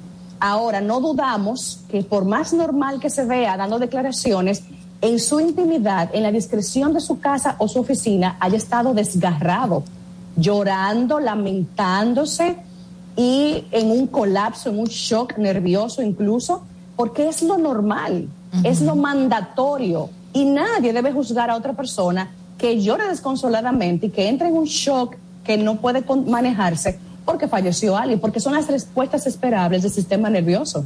Eh, eh, cuando eh, inició el programa, yo tuve que contenerme, incluso buscar sentimientos, y yo, yo no soy, yo, yo fui amiga de, de Orlando pero yo no fui la, mejor amiga de Orlando pero lo conocí de, de, una manera y, la forma en que murió, pues me, también me recordó demasiado eh, las cosas que pasaron con mi padre cuando lo mataron.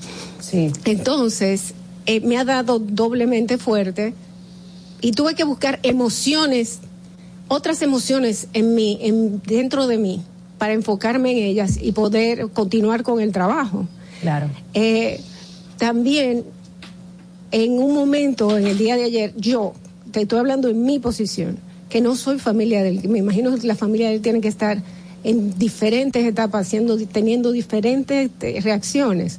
Yo no pude hablar, me sentía como que tenía que, que borrar la cabeza porque estaba completamente en shock, estaba con la garganta con un nudo.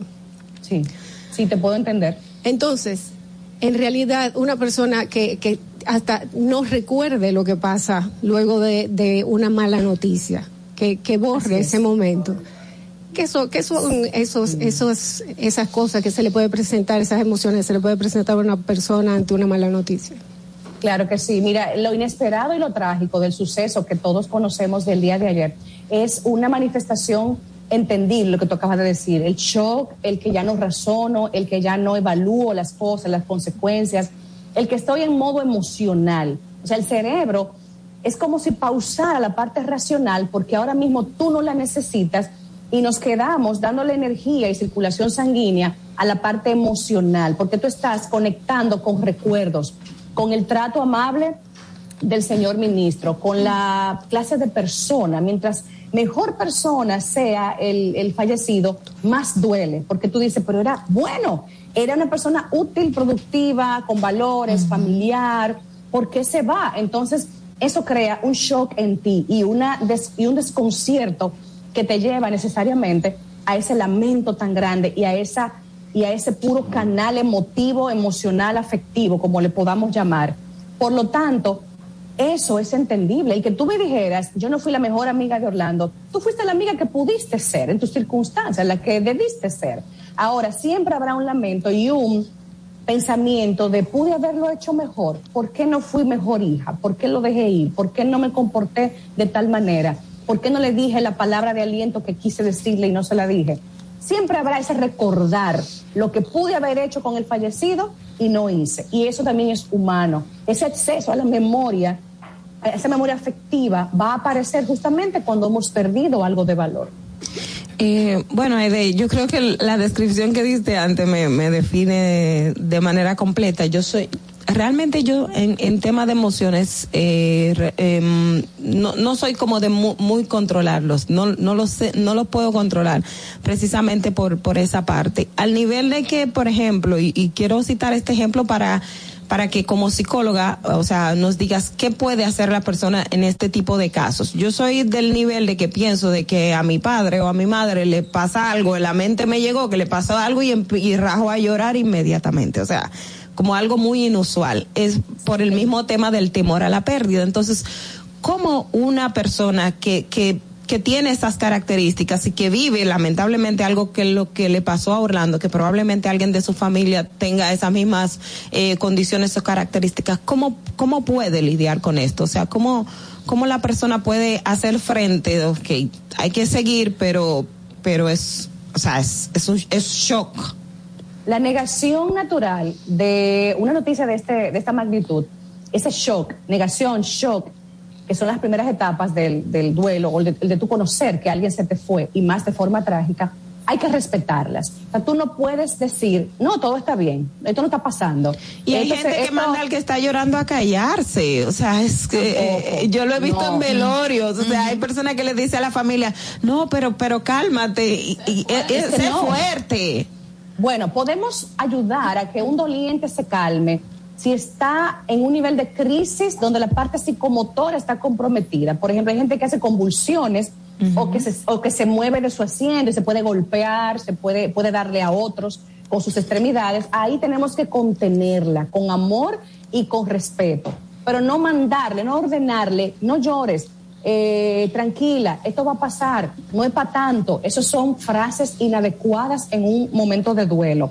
Eso no aplica. Al doliente hay que dejarlo que padezca, hay que dejarlo que llore y que drene toda esta convulsión emocional que tiene en este momento porque es que es lo que el sistema nervioso dice, hay que hacer esto. O sea, hay que, hay que, esto es lo correcto en este momento.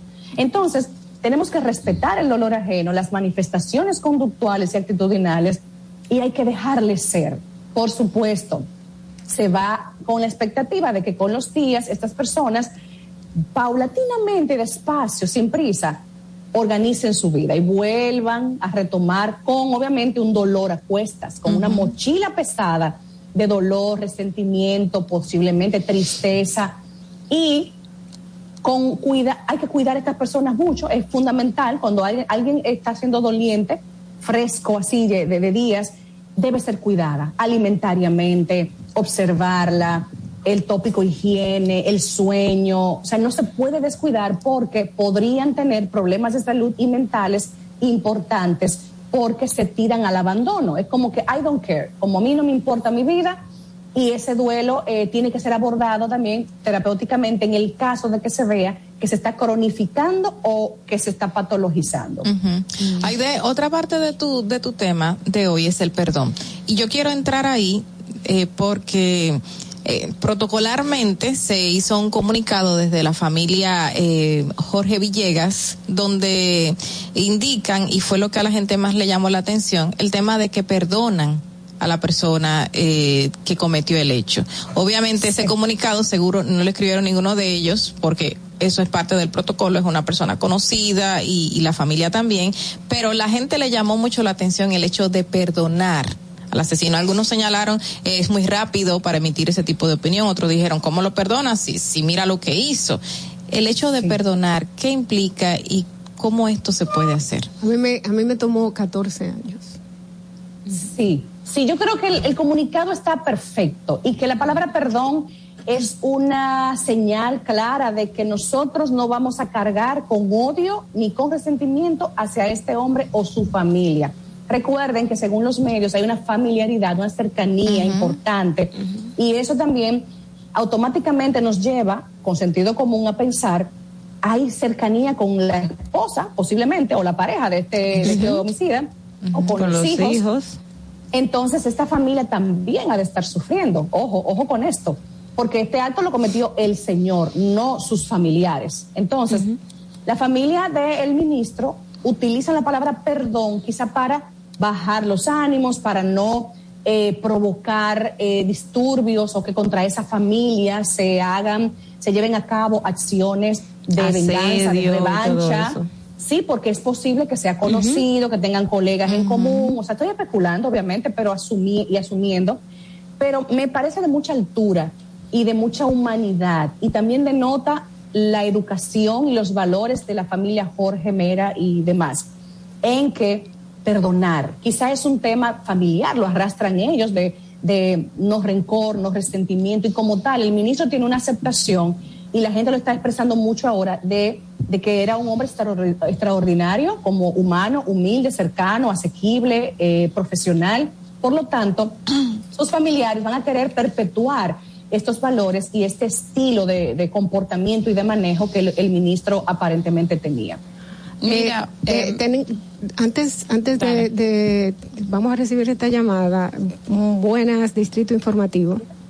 Hablamos con Aide. Domínguez. Buenos días. Buen día. Hola, buenos días, chicas. Eh, lamentable lo que sucedió el día de ayer para todo el país, una gran persona. Eh, sobre este tema del perdón, eh, me pregunto, eh, en este caso de la familia de, de- de la persona que cometió el, hecho, eh, no es prudente, por ejemplo, que ellos envíen una corona de flores o que ellos emitan un comunicado lamentando, pero también entiendo que si no lo si no hacen nada, como que también va a decir, bueno, pues ellos no tienen ninguna empatía, no tienen ningún lamento. ¿Cómo, ¿Cómo proceder en ese sentido? Porque ellos no pueden mandar ni siquiera una nota luctuosa. Eh, muy buen punto. Lo primero es que el, un sepelio, un, un velatorio es algo público, social, familiar. El que aparezca una corona o un detalle de la familia del homicida, señores, es un mensaje que no cabe, que no va en ese, en ese lugar.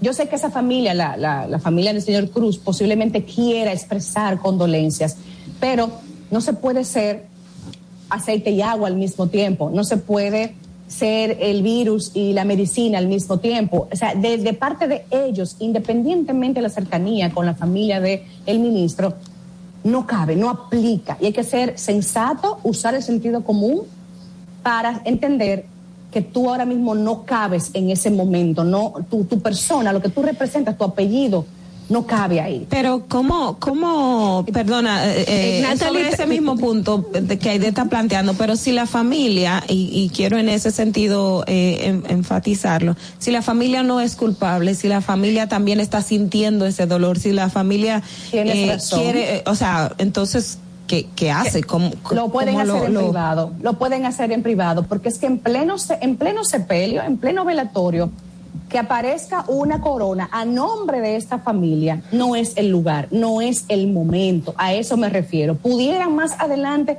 hacer una llamada a la viuda, a los hijos, ya en un terreno mucho más personal, sí, pero conductualmente y lo que esto representa a nivel social, entonces no, no, no creo que sea conveniente y no es necesario.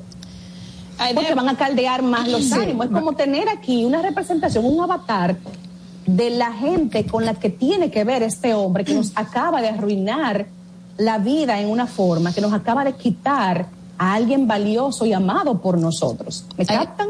Aide, eh, ya comentabas que los, los duelos son, son muy personales y cada quien lo manifiesta y lo vive de forma diferente.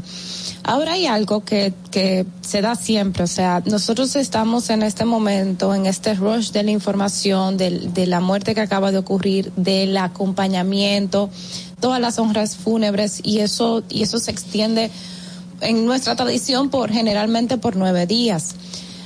Pero hay un proceso que viene después que solo vive la familia. Así es. Y ese, ese es el proceso de soledad donde ya no hay, donde ya no es que la gente se te va a acercar a dar el pésame, sino como hay, hay una soledad de cómo yo me enfrento ahora a mi vida, al día a día, ya pasó esto, ya, ya se dio la sepultura. Entonces, ¿qué herramientas tú puedes dar para enfrentar la cotidianidad en el momento en que ya nosotros entendemos que debemos volver a la vida normal. Las personas cercanas al ministro, entiéndase su familia o familias de segundo orden, van a pasar momentos muy duros.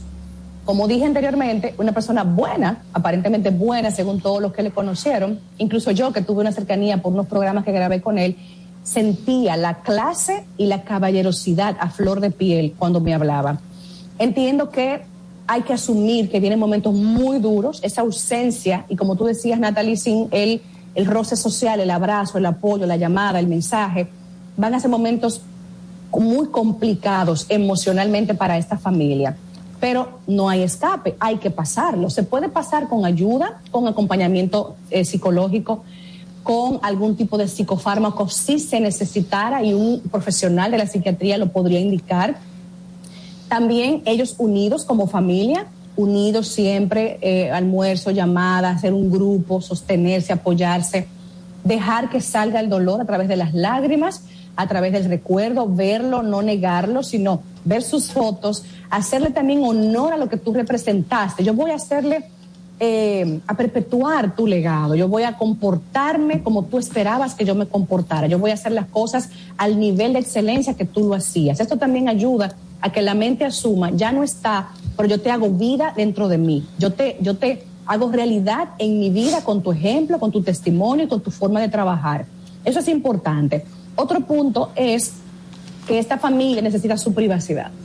Llegará un momento en que todo esto social, la funeraria, el entierro, va a pasar, como dijiste, pero llegará un momento que ellos necesitan estar sin nadie. Una soledad cruda, pero necesaria. para, ellos, para ellos resolver su crisis interna ellos mismos. Abrazarse, sostenerse, hasta dormir juntos, para darse ese apoyo físico, afectivo tan importante. En definitiva, será un, un momento crítico, un momento retador, pero que no podemos ayudarles o dirigirlos para que no lo pase, para que no lo vivan. Tienen que vivirlo porque no hay escapatoria. Y si no, tendrán un duelo patológico porque no van a cumplir con las etapas.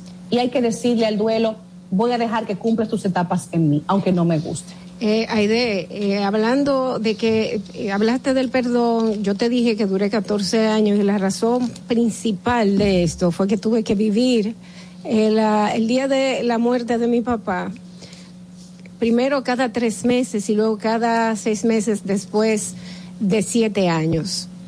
Y hasta, hasta, hasta siete años más, fueron 14 años aproximadamente, casi 14 años, viviendo esta, esta realidad. Eh, este proceso legal que viene es como quitarle la postilla a una herida. Así es. Sí. Y, y, y cómo, cómo puede eh,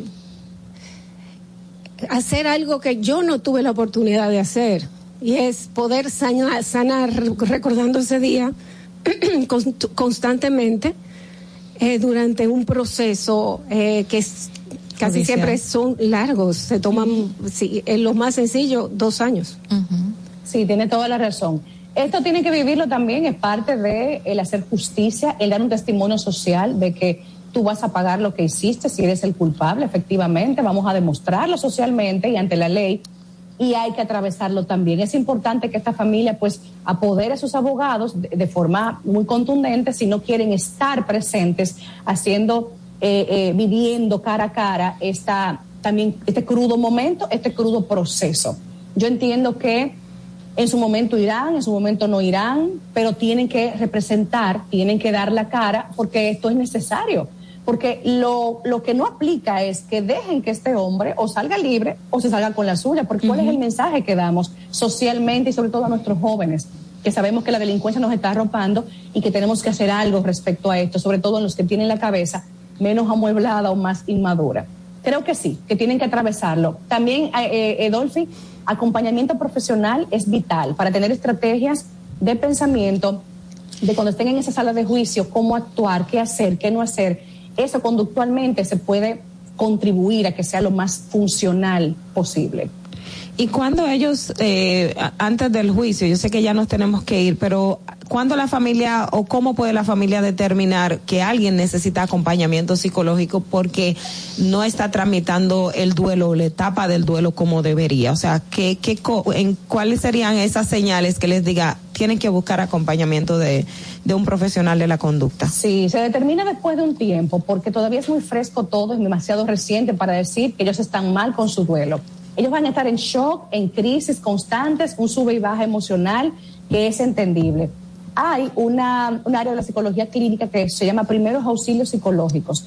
Si las personas lo necesitaran, pues se determina. ¿Cómo? Bueno, una descompensación emocional muy grande, una inhabilidad para hacer frente a, los, eh, a las honras fúnebres que van a presentar ahora, una, un shock que te, te deja como pseudo en coma, donde no puedes ni hablar ni moverte, donde descuidas tus hábitos primarios, alimentación, sueño, vestimenta, higiene. Si vemos a una persona así, los primeros auxilios psicológicos son mandatorios. Pero hablamos de un duelo patológico después de unos meses donde la vida de los afectados no está retomándose. O sea, no hay un remonte a mi vida de eh, eh, eh, laboral, a mi vida educativa, social, familiar, sí aplica. O sea, yo, yo debo ver a los dolientes a través de, lo- de las semanas y los meses y darme cuenta, algo aquí no anda bien. No, no deja de llorar, está enflaqueciendo, se está enfermando, está desmejorando físicamente, se le nota la piel ajada, se nota arrugas, se ve, no está asistiendo a su trabajo. O sea, ya esto me dice, no está asumiendo el duelo de buena forma. Hay que buscar intervención profesional. Y ahí, entonces, los especialistas en duelo pueden hacer un precioso trabajo. Bueno, señores, muy buenos y sabios consejos de nuestra querida Aide Domínguez, quien es nuestra terapeuta, psicóloga, terapeuta sexual y de parejas. Es una gran profesional que, que sabe mucho de la conducta humana. ¿A dónde pueden conseguirte la gente? Ya casi son las nueve. La psicosecre es. debe estar llegando. Así mismo es, claro. Está nuestro WhatsApp de oficina disponible y es el 809-777-5233 a la orden para todos ustedes. Chicas, un abrazo. Hasta la próxima semana. Hasta la próxima, damas y caballeros. Quédense con nosotros una breve pausa, pero primero cheque, vamos a ver a las 8 y 14 cómo está el tránsito aquí en Santo Domingo. Para Para que llegues a tiempo y no te compliques con el clima, te traemos en el Distrito Informativo el tráfico y el tiempo. Y así se encuentra el tráfico y el tiempo a esta hora de la mañana en Santo Domingo. Se registra tráfico pesado en el elevado Avenida Máximo Gómez, Puente Presidente Peinado, en la Avenida Jacobo Masluta, Avenida Hermanas Mirabal, en Expreso Avenida John F. Kennedy hasta el elevado Avenida Núñez de Cáceres, Avenida Padre Castellanos, gran entaponamiento en el Puente Ramón Matías Mella, elevado Avenida 27 de Febrero, en el Puente Juan Bosch hasta el túnel Avenida Las Américas, Avenida George Washington hasta la Avenida Francisco Alberto Camaño Deño, Puente Gregorio Luperón en Los Mina Norte, Avenida Simón Bolívar en zona universitaria, en la autopista Rafael Tomás Fernández Domínguez, Avenida Monumental, tráfico muy intenso en la autopista Juan Pablo Duarte, cerca de San Carlos, Avenida República de Colombia, en Altos de Arroyo Hondo y en zonas aledañas, Avenida México en Gascue y en la prolongación Avenida 27 de Febrero. Para el estado del tiempo en el Gran Santo Domingo, se encuentra mayormente soleado con una temperatura de 22 grados y una máxima de 32 grados. Hasta aquí el estado del tráfico y el tiempo. Soy Nicole Tamares. Sigan en sintonía con Distrito Informativo. Atentos, no te muevas de ahí. El más contenido en tu Distrito Informativo. Yo creo que hoy hay sobradas razones para darle gracias a Dios por nosotros haber tenido un presidente de la talla de Luis Abinader que le ha tocado enfrentar una situación difícil nunca antes vista en el mundo. Sin embargo, dentro de todas esas cosas, ha tenido presente a nuestro sector agropecuario, un sector tan frágil, tan importante y tan determinante como somos todos y cada uno de nosotros. Y nos dio una mano en un momento determinante donde nos estábamos ahogando con una pandemia tan grande, todo difícil. Y habilitó al Banco Agrícola en la presencia de nuestro querido compañero Durán para que nos prestara dinero a tasa cero. Y eso dio lugar a que nosotros nos oxigenáramos y pudiéramos sobrevivir a esta situación. Presidencia de la República Dominicana. Ahí mismito donde estás. O tal vez aquí, recostado bajo una pata de coco. O en la arena tomando el sol. O dentro del agua, no muy al fondo. O simplemente caminando por la orilla. Ahí mismo, abre tu nueva cuenta móvil BH de León. 100% digital y sin costo. La creas en minutos con cero pesos desde Móvil Banking Personal. Ábrela donde quieras. Solo necesitas tu celular.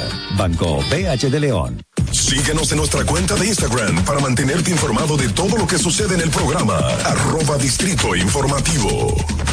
Glen Beauty Salón con su Nails Bar Spa y Estética. Somos un centro equipado con las mejores tecnologías de belleza y un personal capacitado listo para que tengas una experiencia glam. Contamos con las técnicas más avanzadas de uñas, spa y centro de estética. Somos especialistas en reparación e hidratación de cabello botox capilar. Glam tiene para ti todo lo que necesitas para consentirte. Visítanos en la prestigiosa zona de Bellavista. Llámanos y reserva tu cita al 809-333-5174 y al WhatsApp 849-255-5174. Tenemos un espacio para ti. Glam Beauty Salon, Nails Bar, Spa y Estética. Una inversión del Estado Dominicano de aproximadamente 2.500 millones de pesos para el productor arrocero como una entrega directa al sector. Ningún gobierno ha apoyado al sector arrocero como lo ha hecho el presidente Luis Abinader. Sin su apoyo, los productores estaríamos pasando por un mal momento. Sin su intervención en medio de esta crisis mundial, estarían los campos al día de hoy posiblemente abandonados y el pueblo estaría desabastecido de su principal alimento. Gracias a su gran visión, el pueblo puede contar y estar tranquilo con más de 7 millones de quintales de arroz en almacenes, garantizando la seguridad alimentaria del pueblo dominicano. Gobierno de la República Dominicana. Si quieres participar en el programa, envíanos tu nota de voz o mensaje escrito al WhatsApp 862-320-0075. 862-320-0075. Distrito Informativo. Y, aquí está el equipo del gusto, la bella Dolphy Peláez. Busque un, un suape y busca un recogedor porque me voy a regar. Lo acompaña ñonguito. usted se sacrifique tanto en su oficina hasta las 8 de la noche. El importado Harold Díaz. Lo mío es de hilo de Yedella. La más reciente adquisición, el actor más cotizado, más no, el mejor pagado, Oscar Carrasquillo. Y el hombre que gana menos que su mujer tiene que se sienta negro en la cama, en la intimidad. Juan Carlos Pichardo. Señores, esto es el gusto de las 12. Sintonice a partir de las 12 del mediodía por La Roca 91.7. Si quieres más diversión, no busques, no hay más. Te acompañan de lunes a viernes, de 12 a 2 de la tarde por La Roca 91.7 FM. El, gusto de las 12. ¿Viste qué rápido? Ya regresamos a tu distrito informativo.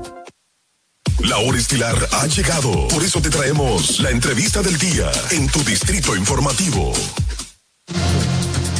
Y amigos, 8 y 20 de la mañana continuamos con Distrito Informativo y recibimos a nuestro primer invitado del día. Eh, a nuestro segundo invitado, pero el primero que está presencial, el diputado de Santo Domingo Este y por el Partido Revolucionario Moderno, Carlos de Jesús. Eh, le decían el bonitillo para, para, para hacerlo como, no sé, quizá un poquito de mofa en la campaña. Pero, pero Carlos llegó, mírenlo ahí. Muy buenos días, Dolphy. Gracias por invitarme a tu programa, a Ogla, a Natalie y a Carla. Carla. De verdad, muchísimas gracias por invitarme a este prestigioso espacio. Gracias a ti por despertarte tempranito y venir aquí a compartir con nosotros. Bueno, eh, muchas preguntas. Voy a darle el paso a mis compañeras que, que, que tienen la flecha ya la tienen en el arco. ¿Tú quieres comenzar con ese tema que tú estabas tratando fuera del aire? Ok, ok. Sí. Bueno, ahora que tú dices que le decían el bonitillo, eh, sí tenemos entendido que fue uno de los más populares en el momento de las elecciones en el Santo, en Santo Domingo Este específicamente, eh, el señor Carlos de Jesús. Y estábamos hablando ahorita y quería resaltar ese tema porque usted ah, solicitó al senador Antonio Taveras hace poco interponer sus eh, buenos oficios, así es que dice esta nota, a fin de empujar la aprobación de la ley de la juventud al primer empleo. Sí, ¿Qué ha pasado con esto? Sí, porque mira lo que sucede. Eh, para que una para que un proyecto se haga ley tiene que ser aprobado por ambas cámaras. Ustedes saben que nuestro Congreso es bicameral. Entonces, eh, la Cámara de Diputados el 15 de diciembre del año 2021 aprobó el proyecto de ley, por fin el proyecto de ley del primer empleo. Ustedes saben que, que la juventud hoy día tiene demasiadas trabas. Eh, se capacita, se hace mayor de edad, eh, hace cursos, eh, es, es estudiante universitario, por ejemplo, y luego no encuentra un espacio para prestar sus servicios y en ese sentido tener una remuneración y poder cubrirse sus demás estudios, quizás formar su familia y desarrollarse como todos tenemos el derecho. Porque el empleador te exige eh, una experiencia, te exige un expertise que obviamente tu edad no permite que tú tengas eso, simplemente. Entonces, la ley de primer empleo le da un incentivo al empleador de que te, eh, de que te emplee porque su- la carga que tú representas como, como una persona inexperta, eh, por ejemplo, en lo que se llama la tesorería, el, el seguro social, eh, te va a dar un descuento. Te va a dar, por ejemplo, el 50% durante seis meses de lo que sería el pago a la TCS De ese, de ese joven. de esa ese persona, de ese joven. Dentro O- de lo que pi- dice la ley o el proyecto de ley. No, de lo que dice el proyecto de ley. Exacto. ¿Qué sucede? Que inicialmente, anteriormente no había pasado porque se, eh, se querían poner incentivos a lo que es, a lo que son los impuestos, a lo que es el impuesto sobre la renta. Entonces, eh, realmente cantidades de leyes muy importantes se quieren hacer eh, motivando a que el empleador tenga beneficios sobre el impuesto sobre la renta. Y la verdad que si aprobamos todas las leyes que tienen que ver con respecto a dar incentivos con respecto al impuesto sobre la renta, no vamos a poder recaudar nada, no vamos a poder hacer obras importantes, no vamos a poder eh, pagar la empleomanía pública, No vamos a tener recaudaciones. no vamos a tener recaudaciones. Eh, en, en cuanto a este proyecto de ley, ¿qué por ciento tendría que, o qué cantidad tendría una empresa que eh, la posibilidad de emplear a estos jóvenes? Es decir, yo tengo eh, Una 300, cuota, por ejemplo. 300 empleados, de estos un 10%, un ejemplo, pues deben de ser de estos jóvenes. Realmente es sin límites, pero es hasta seis meses solamente laborando. Luego de seis meses ya obviamente eh, quiere decir que esa persona te dio un buen servicio, entonces eh, tú estás conforme, eh, bueno, tienes que... eh, ¿Lo puede ya- contratar o lo no? puedes contratar de manera formal. Exacto. Inclusive la ley contempla eh, que es eh, que es basado ese beneficio que ofrece es basado eh, en un sistema el Ministerio de Trabajo va a tener una ventanilla donde te va te vas a registrar como empresario vas a registrar a quienes están empleando para tener todo claro como decimos Eh, para que esa misma persona no sea empleada en otra compañía como si fuera primer empleo cuando Eh, ya tiene cuando ya ha tenido el primer Exactamente, empleo. es un medio de control porque hay un sacrificio económico que se está haciendo en ese sentido.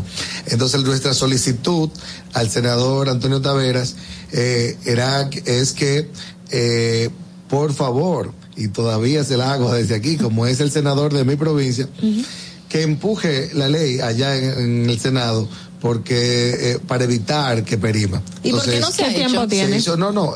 Realmente pasó ahora en esta legislatura, pero tú sabes que hay que comenzar a insistir, a persistir, porque solamente un proyecto dura dos legislaturas. Entonces, la legislatura se nos va así de rápido. Eh, Este primer empleo va a ser solamente para las personas que son egresadas de universidad o que son de escuela técnica o cualquier persona. Todo bachiller.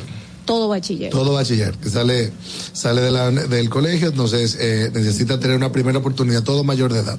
Eso es un ¿Todo mayor de edad o todo bachiller? todo, Porque todo hay, hay mayor dos. de edad y todo bachiller. Ah, ok. Porque Va dirigido a fomentar tener- también La idea es que la juventud tenga la pri- el primer empleo, la primera oportunidad en su vida.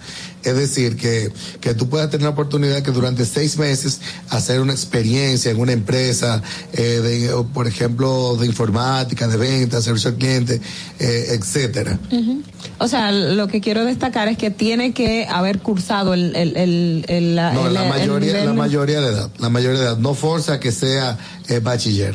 Ah, ok, porque eso hay, hay que tenerlo también claro. Pero sí. obviamente quien sea bachiller va a tener una mayor oportunidad Sí, porque sí. de algo sabe. No, no, yo lo que digo en el por el contexto de que tenemos muchos jóvenes que salen de la Sí, escuela, no, no es que- que, excluyente, no es excluyente, no. Ok. Algo que también, ah, perdón. Adelante, Nati. No, eh, quería brevemente comentar que el primer empleo es tan importante para mí. Es tan importante que es quizás lo que te permite a ti ser un, un profesional que, te, que trabajes en, en el área y no serlo. Y fíjense que yo tengo una, una amiga de la vida de la vida entera que estudió conmigo lo mismo que yo y ella nunca tuvo un trabajo relacionado a, a, a nuestro título.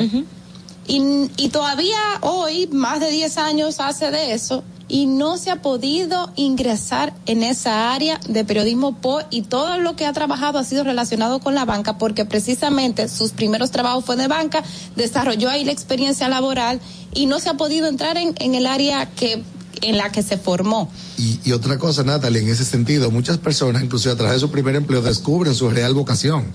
Porque, es decir, vamos allá a decirlo que tu amiga tenía un sueño de ser periodista, pero entonces eh, No se le presentó la oportunidad. no se le presentó la oportunidad, o bueno, o, o tuvo mayor vocación por la banca.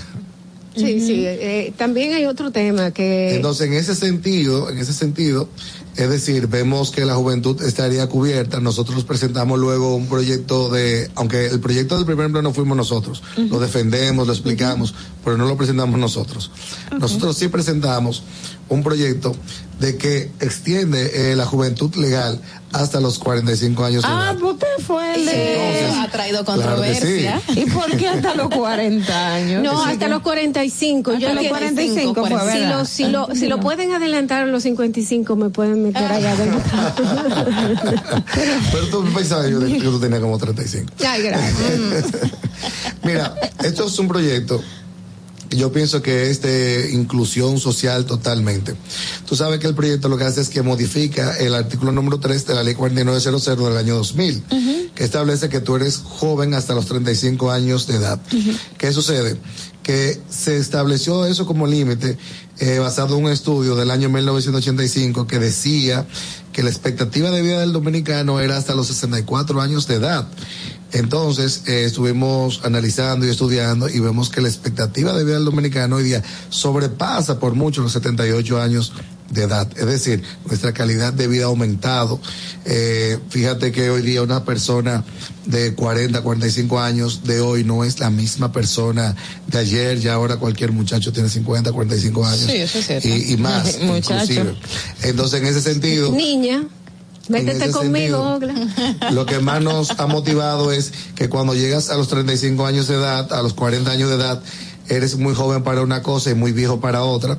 Entonces hay un segmento eh, de nuestra juventud que por falta de oportunidades, por falta de políticas públicas adecuadas, eh, tuvieron que enfrentar en la vida una paternidad, eh, una maternidad eh, muy, a muy temprana edad. Y básicamente las mujeres, luego que ya sus hijos han crecido un poco, se han desarrollado, entonces quieren ir a la universidad, quieren desarrollarse en maestrías, quieren aprender inglés por inmersión, pero lamentablemente ya el sistema no le permite eh, eh, participar y disfrutar de los beneficios de lo que sería el presupuesto que se destina a, a- a lo que es la juventud. O sea, en ese sentido O sea, también becas. entendemos Sí, porque es hasta los 35. las becas. Entendemos que la limitante y la dificultad de conseguir un empleo cuando tú llegas a los 40 años es posible que se deba mucho a eso. ¿Por qué? Porque si tú, un- departamento de RH de una empresa tiene como norma o tiene como, vamos a decirlo como principio, bueno, contratar personal joven. O sea, ¿qué tú haces? Tú te, tú te circunscribes a la ley, tú estudias la ley. Entonces queremos enviar un mensaje de que ya una persona de 40, 45 años, no es una persona eh, vieja, no, al contrario, es una persona que combina juventud con experiencia, que tiene mucho que dar a cualquier empresa y a cualquier espacio. Pero ahí jugaría también un elemento en la parte de al momento de la jubilación, Y al momento de las la- pensiones, una cosa, una no tiene que ver con otra, eso es otra Pero es ley. que lo van a prolongar porque- No, es que una persona de 40, 45 años simplemente puede tener ya 25 años cotizando de manera formal. ¿Qué dice la ley Sí, pero- de seguridad social? Pero para cotizar te establece juventud, vejez y adultez. Entonces, ¿a partir de cuándo vamos a calcular la, que la vejez? 30 años, que tiene que tener 30 años de trabajo cotizando, es simplemente lo que establece. Mm. 30 años. Es decir, inmediatamente tú tienes 30 años cotizando, si, si tú comienzas a cotizar formalmente a tus 18 años, a tus 20 años, inmediatamente tienes derecho a, a tu retiro y, Y- a tu y- pensión. y Una esto- cosa no tiene que ver con la otra. Sí, sí, sí lo establece así, No. lo establece el tiempo de, de cotización de los 30 años, si tú llegaste a tus 30 años tú te puedes pensionar. Pero una pregunta, ¿esto no podría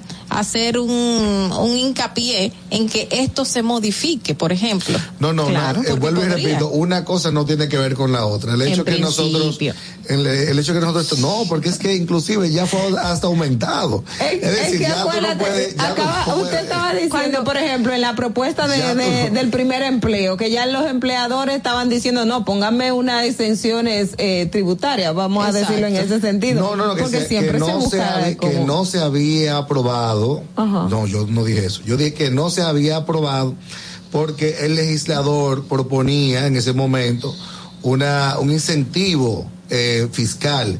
eh, por ejemplo, en el impuesto sobre la renta por emplear personal joven. Eh, algo muy diferente. Bueno, ese Entonces, el- legislador entonces motivado expliqué- por otro sector que lo plantea. lo que yo que yo expliqué, que yo expliqué el por qué la ley duró tantos años para aprobarse, porque eso era algo que tenía eh, un escollo que tenía la ley para aprobarse. Pero, pero ese collo, no- ese collo ahí no está. Es bueno decirlo porque a mí me interesa mucho que esa, esa ley de primer empleo. Yo apruebe. entiendo que va a sacar a muchos profesionales de, de la decepción de yo no estoy trabajando después de haber estudiado tanto, o a muchos jóvenes de decir Muchos yo jóvenes de la calle. de la calle, de decir yo no estoy trabajando porque, no Porque no tengo, tengo no, la he tenido la primera oportunidad, pero en realidad sí quiero trabajar.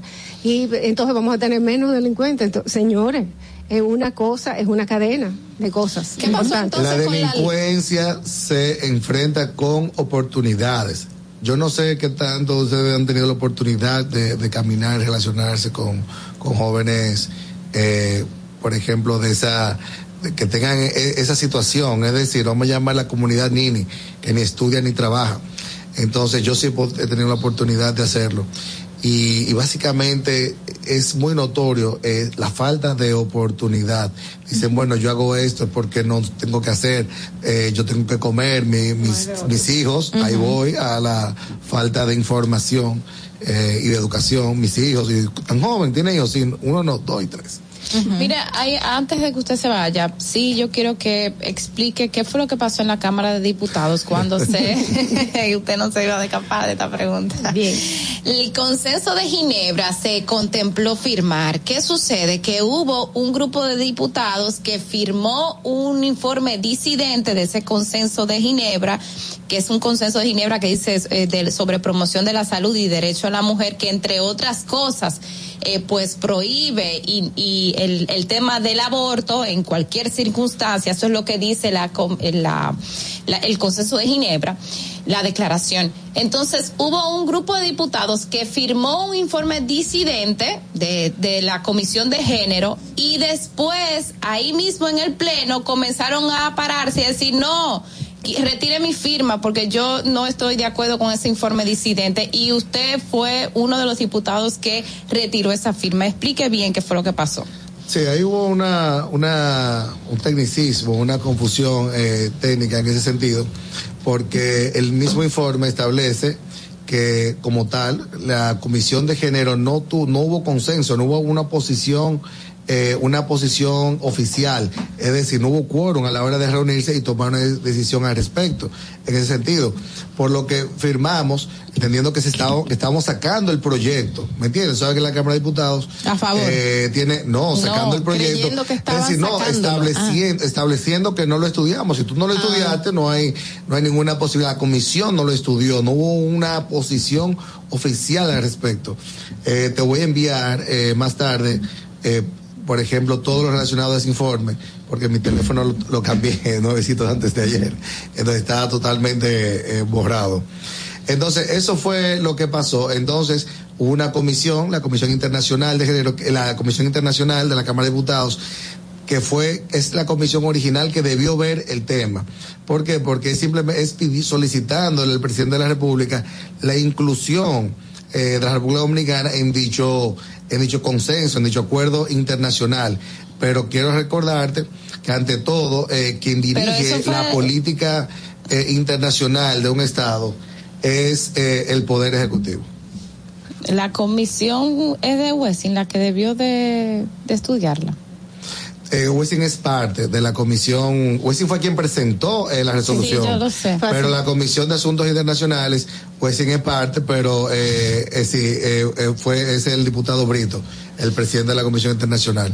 Está bien. Bueno, eh, muchas cosas que hablar, pero lamentablemente ya estamos fuera del tiempo. Muchísimas gracias a- al diputado Santo Domingo Este y por el Partido Revolucionario Moderno Carlos de Jesús por habernos acompañado en Distrito Informativo. Quedan abiertas las puertas. Este es su programa. Muchísimas gracias por eh, haber venido tempranito en la mañana.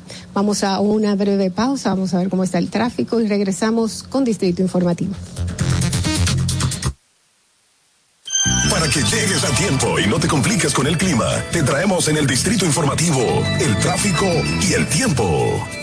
Y así se encuentra el tráfico y el tiempo a esta hora de la mañana en Santo Domingo. Se registra tráfico en alto total en la avenida Máximo Gómez, el ensanche La Fe, avenida Ortega Gasset, en Expreso Avenida John F. Kennedy, hasta el elevado avenida Abraham Lincoln, avenida 27 de febrero en Don Bosco, avenida Cayetano Hermosén en Los Jardines y en zonas aledañas, avenida Independencia en Tropical Metal Dome, avenida Núñez de Cáceres en El Millón Avenida Gregorio Luperón en Los Restauradores, en la prolongación Avenida 27 de Febrero, Avenida Isabel Aguiar en Zona Industrial de Herrera, Avenida George Washington hasta la Avenida Francisco Alberto Camaño de Ño, Autopista 30 de Mayo cerca de Centro de los Héroes. Puente Juan Bosch hasta el túnel Avenida Las Américas. Autopista Juan Pablo Duarte cerca de Los Alcarrizos. Carretera Mella, Avenida Charles de Gaulle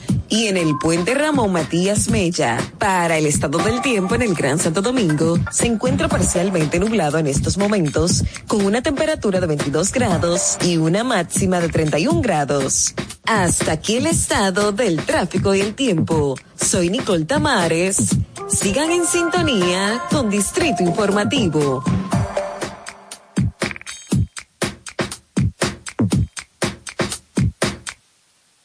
Atentos, no te muevas de ahí. El breve más contenido en tu distrito informativo.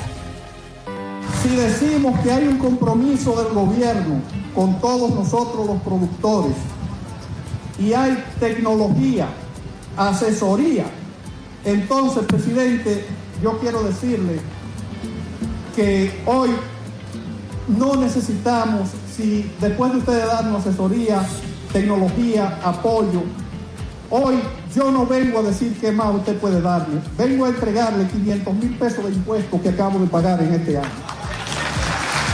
Gobierno de la República Dominicana. Estamos en YouTube. Disfruta de nuestro contenido. Suscríbete, dale like y comenta. Distrito Informativo. Ahí mismito donde estás. O tal vez aquí, recostado bajo una pata de coco. O en la arena tomando el sol. O dentro del agua, no muy al fondo. O simplemente caminando por la orilla. Ahí mismo, abre tu nueva cuenta móvil BH de León. 100% digital y sin costo. La creas en minutos con cero pesos desde Móvil Banking Personal. Ábrela donde quieras. Solo necesitas tu celular. Banco BH de León. Estás disfrutando de Distrito Informativo. Cuando uno ve televisión, busca entretenimiento, algo con que identificarte y que te dé un buen momento. Hay tantas cosas en el mundo, demasiados inventados, pero ¿dónde veo lo mío? Lo de los dominicanos. Y a ese mismo punto hemos venido cayendo para el mejor contenido. Baja Dominican Net. Te aseguro que si lo bajas inmediato te vicias a llorar conciertos musicales, religiosos y noticias. Pero ¿acaso sabes tú que es realmente adictivo en esta comunidad su contenido exclusivo? Oye, lo mejor de ahí para que lo tengas siempre puesto es el servicio de limosina que ofrecemos yo y Ñeñe. ¿Cómo que eso lo maduro? Estoy seguro que tú has visto. El programa de los compadres con Correa y con Ñonguito. Perdónenme, muchachos, que les dañe el momento. El mejor programa de ahí, Conchi Santi, el Y reencuentro. si yo bajo la aplicación, a tu tele lo guata bien. Si tú eres dominicano, baja Dominican Network. Nos aprobaron una línea de crédito de 120 millones para la pignoración de la leche UHT de producción nacional. Fuimos favorecidos con un préstamo tasa cero para instalar un proyecto fotovoltaico de 857 kilowatts que nos permitirá producir el 75% de nuestro consumo de la pasteurizadora Estura con energía renovable. Agradecemos infinitamente que usted haya aprobado los 700 millones de pesos, de los cuales 270 millones de pesos están en el Conaleche, con el objetivo expreso de que cada ganadero pueda cultivar sus pastos, 50 tareas gratis y un novedoso programa de lo que es la inseminación artificial para mejorar las razas lecheras. Presidencia de la República Dominicana. ¿Viste qué rápido? Ya regresamos a tu Distrito Informativo. La hora estilar ha llegado. Por eso te traemos la entrevista del día en tu Distrito Informativo. 8 y 43 minutos recibamos a nuestro invitado economista Francisco Figueroa. Tenemos un tema, eh, yo creo que es mundial, no es aquí en República Dominicana, y es que está subiendo la tasa de interés. Vamos a hablar del, del sector construcción y actualidad económica. Gracias por acompañarnos y muchísimas gracias también por venir tempranito y compartir sus eh, ideas con nosotros. Muy buenos días, de verdad muy agradecido de estar en este prestigioso programa. Gracias, Dolphy, de verdad que sí. Obra, muchas gracias también. Eh, realmente es interesante lo que está sucediendo eh, a nivel mundial sobre todo con el tema de las alzas de los tipos de interés. Realmente los bancos centrales de todo el mundo, después de eh, intentar impulsar la economía eh, por el lado de la política monetaria, eh, obviamente eso se, eso se refleja, esa cantidad de dinero en la economía circulando tiene un impacto inflacionario eh, que era evidente. Lo que no se estimó cuando se comenzó con la práctica era que podíamos, verdad, que algunos actores no comprendieran la importancia que tenía Rusia en el mercado mundial y creo que se han hecho un harakiri ellos al final de cuentas. sí. sí, porque intentándolo, ¿verdad? Joder al, ruso, entonces nos jodimos todos al final de cuentas y eso eh, pues nos está afectando y hay un gran beneficiario en el proceso que ha sido Estados Unidos, o sea, porque Yo he dicho eso. claro, sin ser economista, decía, pero es que aquí hay eh, algo le están sacando los gringos, como sin, sin, embargo, en Estados Unidos también la tasa de interés ha subido. También los precios están disparados. Pero por supuesto, eh, yo entiendo que a la larga, eh, con todas las acciones de Rusia, pues, a Rusia, pues vamos, la alternativa lógica para, para las compras, por ejemplo, de los combustibles, va a ser Estados Unidos. Sí, porque es que el petróleo era un elemento de costo dentro de la ecuación como que nadie miró cuando se metió en ese problema con este tipo. Entonces, mientras él tiene un costo de producción por debajo de los 27 dólares, se habla mucho de que él está perdiendo, ¿verdad? Aunque no es el tema en cuestión, ¿verdad? Pero se habla mucho de que él está perdiendo, pero él está colocando el petróleo que está enviando por barco, que no lo quieren los europeos, él lo está enviando a la India. Y si él lo envía a la India y el costo de él es 27 y él lo vende a 75, él está perdiendo. Él está dejando de ganar. Que eso es muy diferente. Uh, uh, Entonces. Porque no es lo mismo venderle nada más a la India, aunque es una población importante. Claro. Que, a toda Europa. Es mejor, es mejor ahora mismo consolidar esa venta. Y él, entre la China y la India, le están comprando el petróleo que le está dejando vender en Europa. Que a un precio menor, sí, pero le está vendiendo. Y recuerda, ahora se ha dicho, eh, acabo de ver en las noticias esta mañana, que la India va a aumentar sus importaciones desde China de petróleo en más de un 20% para el mes siguiente. Entonces, realmente lo que estamos es frente a una eh, guerra geoeconómica, por así, por así decirlo, y donde todos estamos afectados. Por un lado de la oferta, porque hay un problema de costos en la economía mundial, tenemos cierre de puertos porque el COVID no ha terminado todavía, situaciones en China que es la gran fábrica del mundo y que eso se refleja en un aumento de los precios. Eh, pero realmente en China no han aumentado tanto los precios. Lo que ha aumentado ha sido la, los precios a nivel de la cadena de suministro. para traer la mercancía hasta aquí y algunos gobiernos como el dominicano que tienen una política económica voraz fiscalmente hablando que encarecen los productos cuando llegan a aduana. ¿Qué quiero decir? Bueno, que si el gobierno dominicano sabe que para pagar impuestos se toma en consideración la, la base imponible, como le llaman los economistas, el precio del flete, el precio del seguro y el precio de la mercancía. Eh, basado en esos tres elementos se toma el, precio para cobrarte el impuesto. Si el seguro subió, por lo que ha pasado en el mundo y subió el flete, que en el año 2019 costaba 2.500 dólares y ahora ha bajado un poco, ahora andan entre los 10.000, 13.000 dólares dependiendo la estrategia que tú tengas. Obviamente que la mercancía te va a salir más cara y tú vas a tener un mayor aumento en tus recaudaciones pero no fue porque pasó un mayor número de mercancía por ahí. Sino porque está más caro. Eh, sino porque está más caro. O sea, y, tú lo vendes como eficiencia, y es mi amigo Yayo, lo vende como eficiencia, pero realmente él no está siendo eficiente. Es lo que está aprovechando es que tenemos una crisis inflacionaria en el mundo y está cobrando más. Ahora, no es porque él hizo algo en, la, en aduanas que permita que se aumenten las recaudaciones, que disminuyó la evasión, que todo el mundo está declarando la mercancía como es. No es eso. Incluso entre cuando estábamos en tiempo de la pandemia, todavía no había pasado lo de la guerra, o sea, todavía no era este año.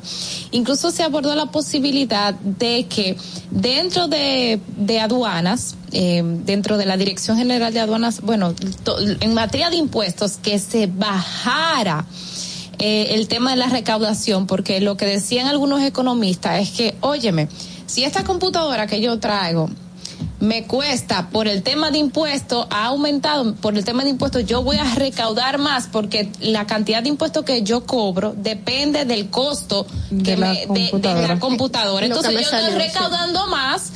Lo que podemos hacer es no recauda- recaudar tanto, porque si nosotros no esperamos más recaudación, porque para para así evitar que esta computadora me salga en el mercado local al precio al que me consumidor sale. final. Y, y eso fue de hecho una propuesta que hizo el gobernador del Banco Central, como tratar de que esos impuestos pues bajaran para que para el, tratar el tema de la inflación. Es que ellos tienen voracidad fiscal, ellos quieren cobrar a toda costa. Pero no sé para qué, porque realmente hasta el momento no hemos visto eh, una utilización de los recursos públicos por el lado del gasto de capital contundente, que tú puedes decir, mira, el gobierno hizo tal obra. El gobierno empezó el Yo que puente con Santo Domingo Este de- para de disminuir. Ah, eh, eh, Para- el subsidio de los No, combustibles eso no es subsidio. Subsidio es cuando tú sacas de tu bolsillo para tú cubrir el costo. Ellos están dejando de cobrar. Qué diferente. Entonces, Porque el no. precio subió.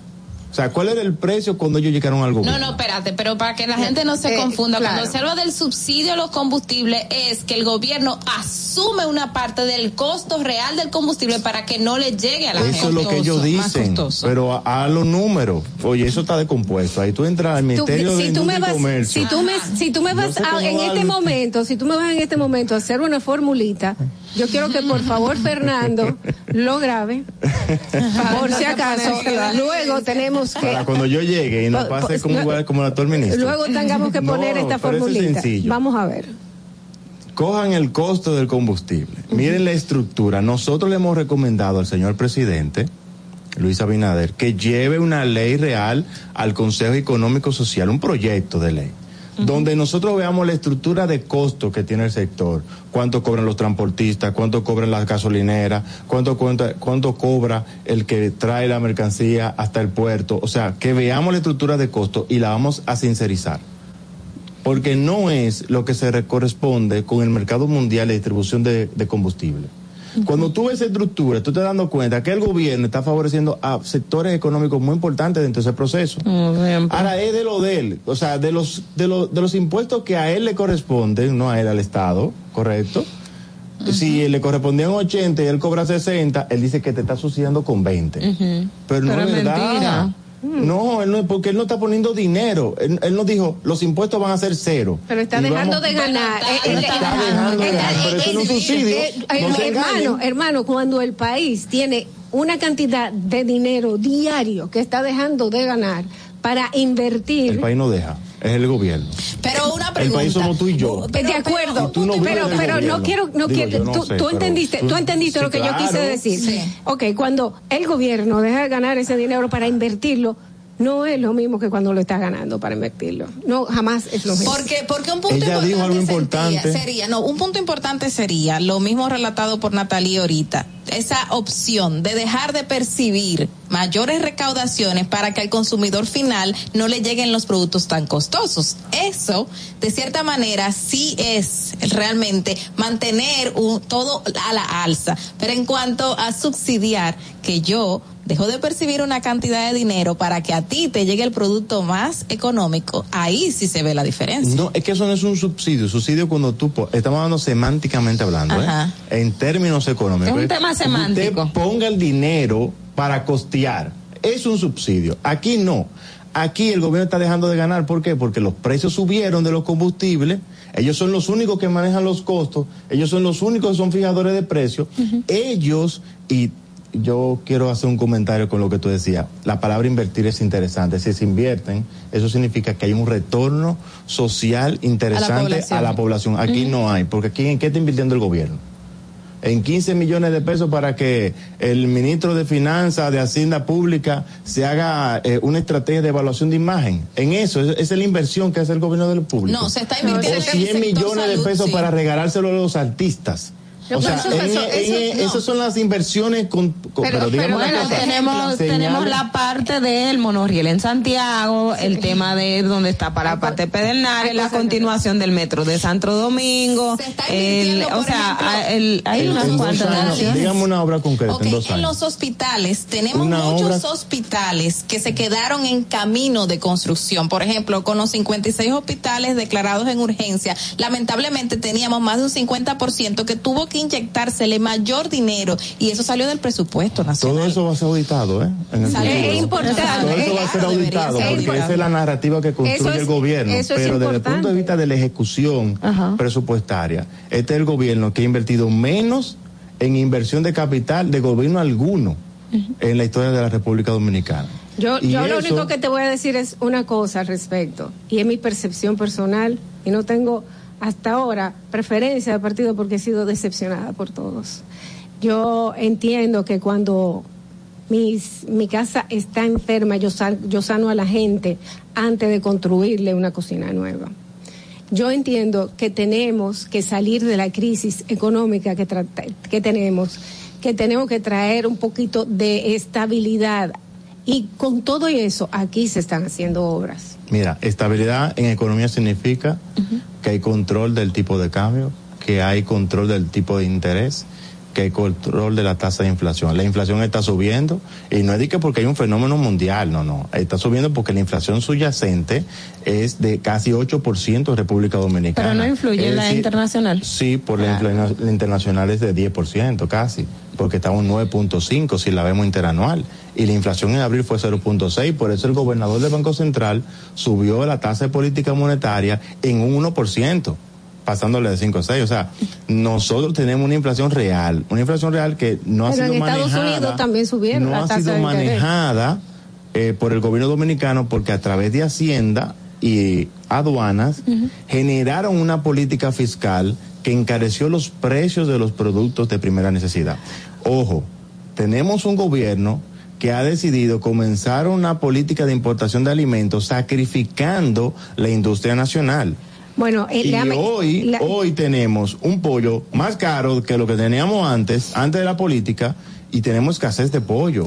Vamos, vamos nosotros éramos una industria que le suplíamos no solamente Dominicana, también Haití. Bueno, eh, lamentablemente tenemos que cerrar porque la hora ya llegó de despedirlo. Eh, es una pena. esperamos, esperamos volverlo a tener aquí y por fin llegar a la conclusión de que sí se puede o no se puede invertir en construcción y la actualidad con la actualidad económica aquí. Muchísimas gracias, muchísimas gracias a ustedes amigos y por supuesto a nuestro invitado, el economista Francisco Figueroa y a ustedes por habernos acompañado aquí en Distrito Informativo, recordándoles que mañana a las 7 en puntito vamos a estar Natalie Faxas, Carla Pimentel, Oglenesia Pérez y una servidora Dolphy Peláez sirviéndoles. Un abrazo y hasta mañana. RCTV HD, El Gusto Producciones, Dominican Networks y Vega TV, Canal 48 de Claro y 52 de Altiz, presentaron a Dolphy Peláez, Ogla Enesia Pérez, Carla Pimentel y Natalie Fasas en Distrito Informativo. Los conceptos emitidos en el pasado programa son responsabilidad de su productor. La Roca 91.7 FM no se hace responsable. Desde Santo Domingo, you're listening to 91.7 La Roca. Ahora en La Roca, el, el, el, el éxito trending de Laura.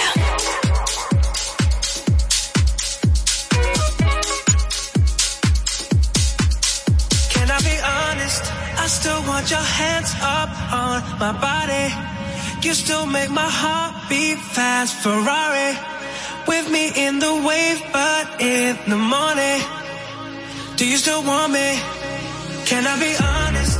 I still want your hands up on my body.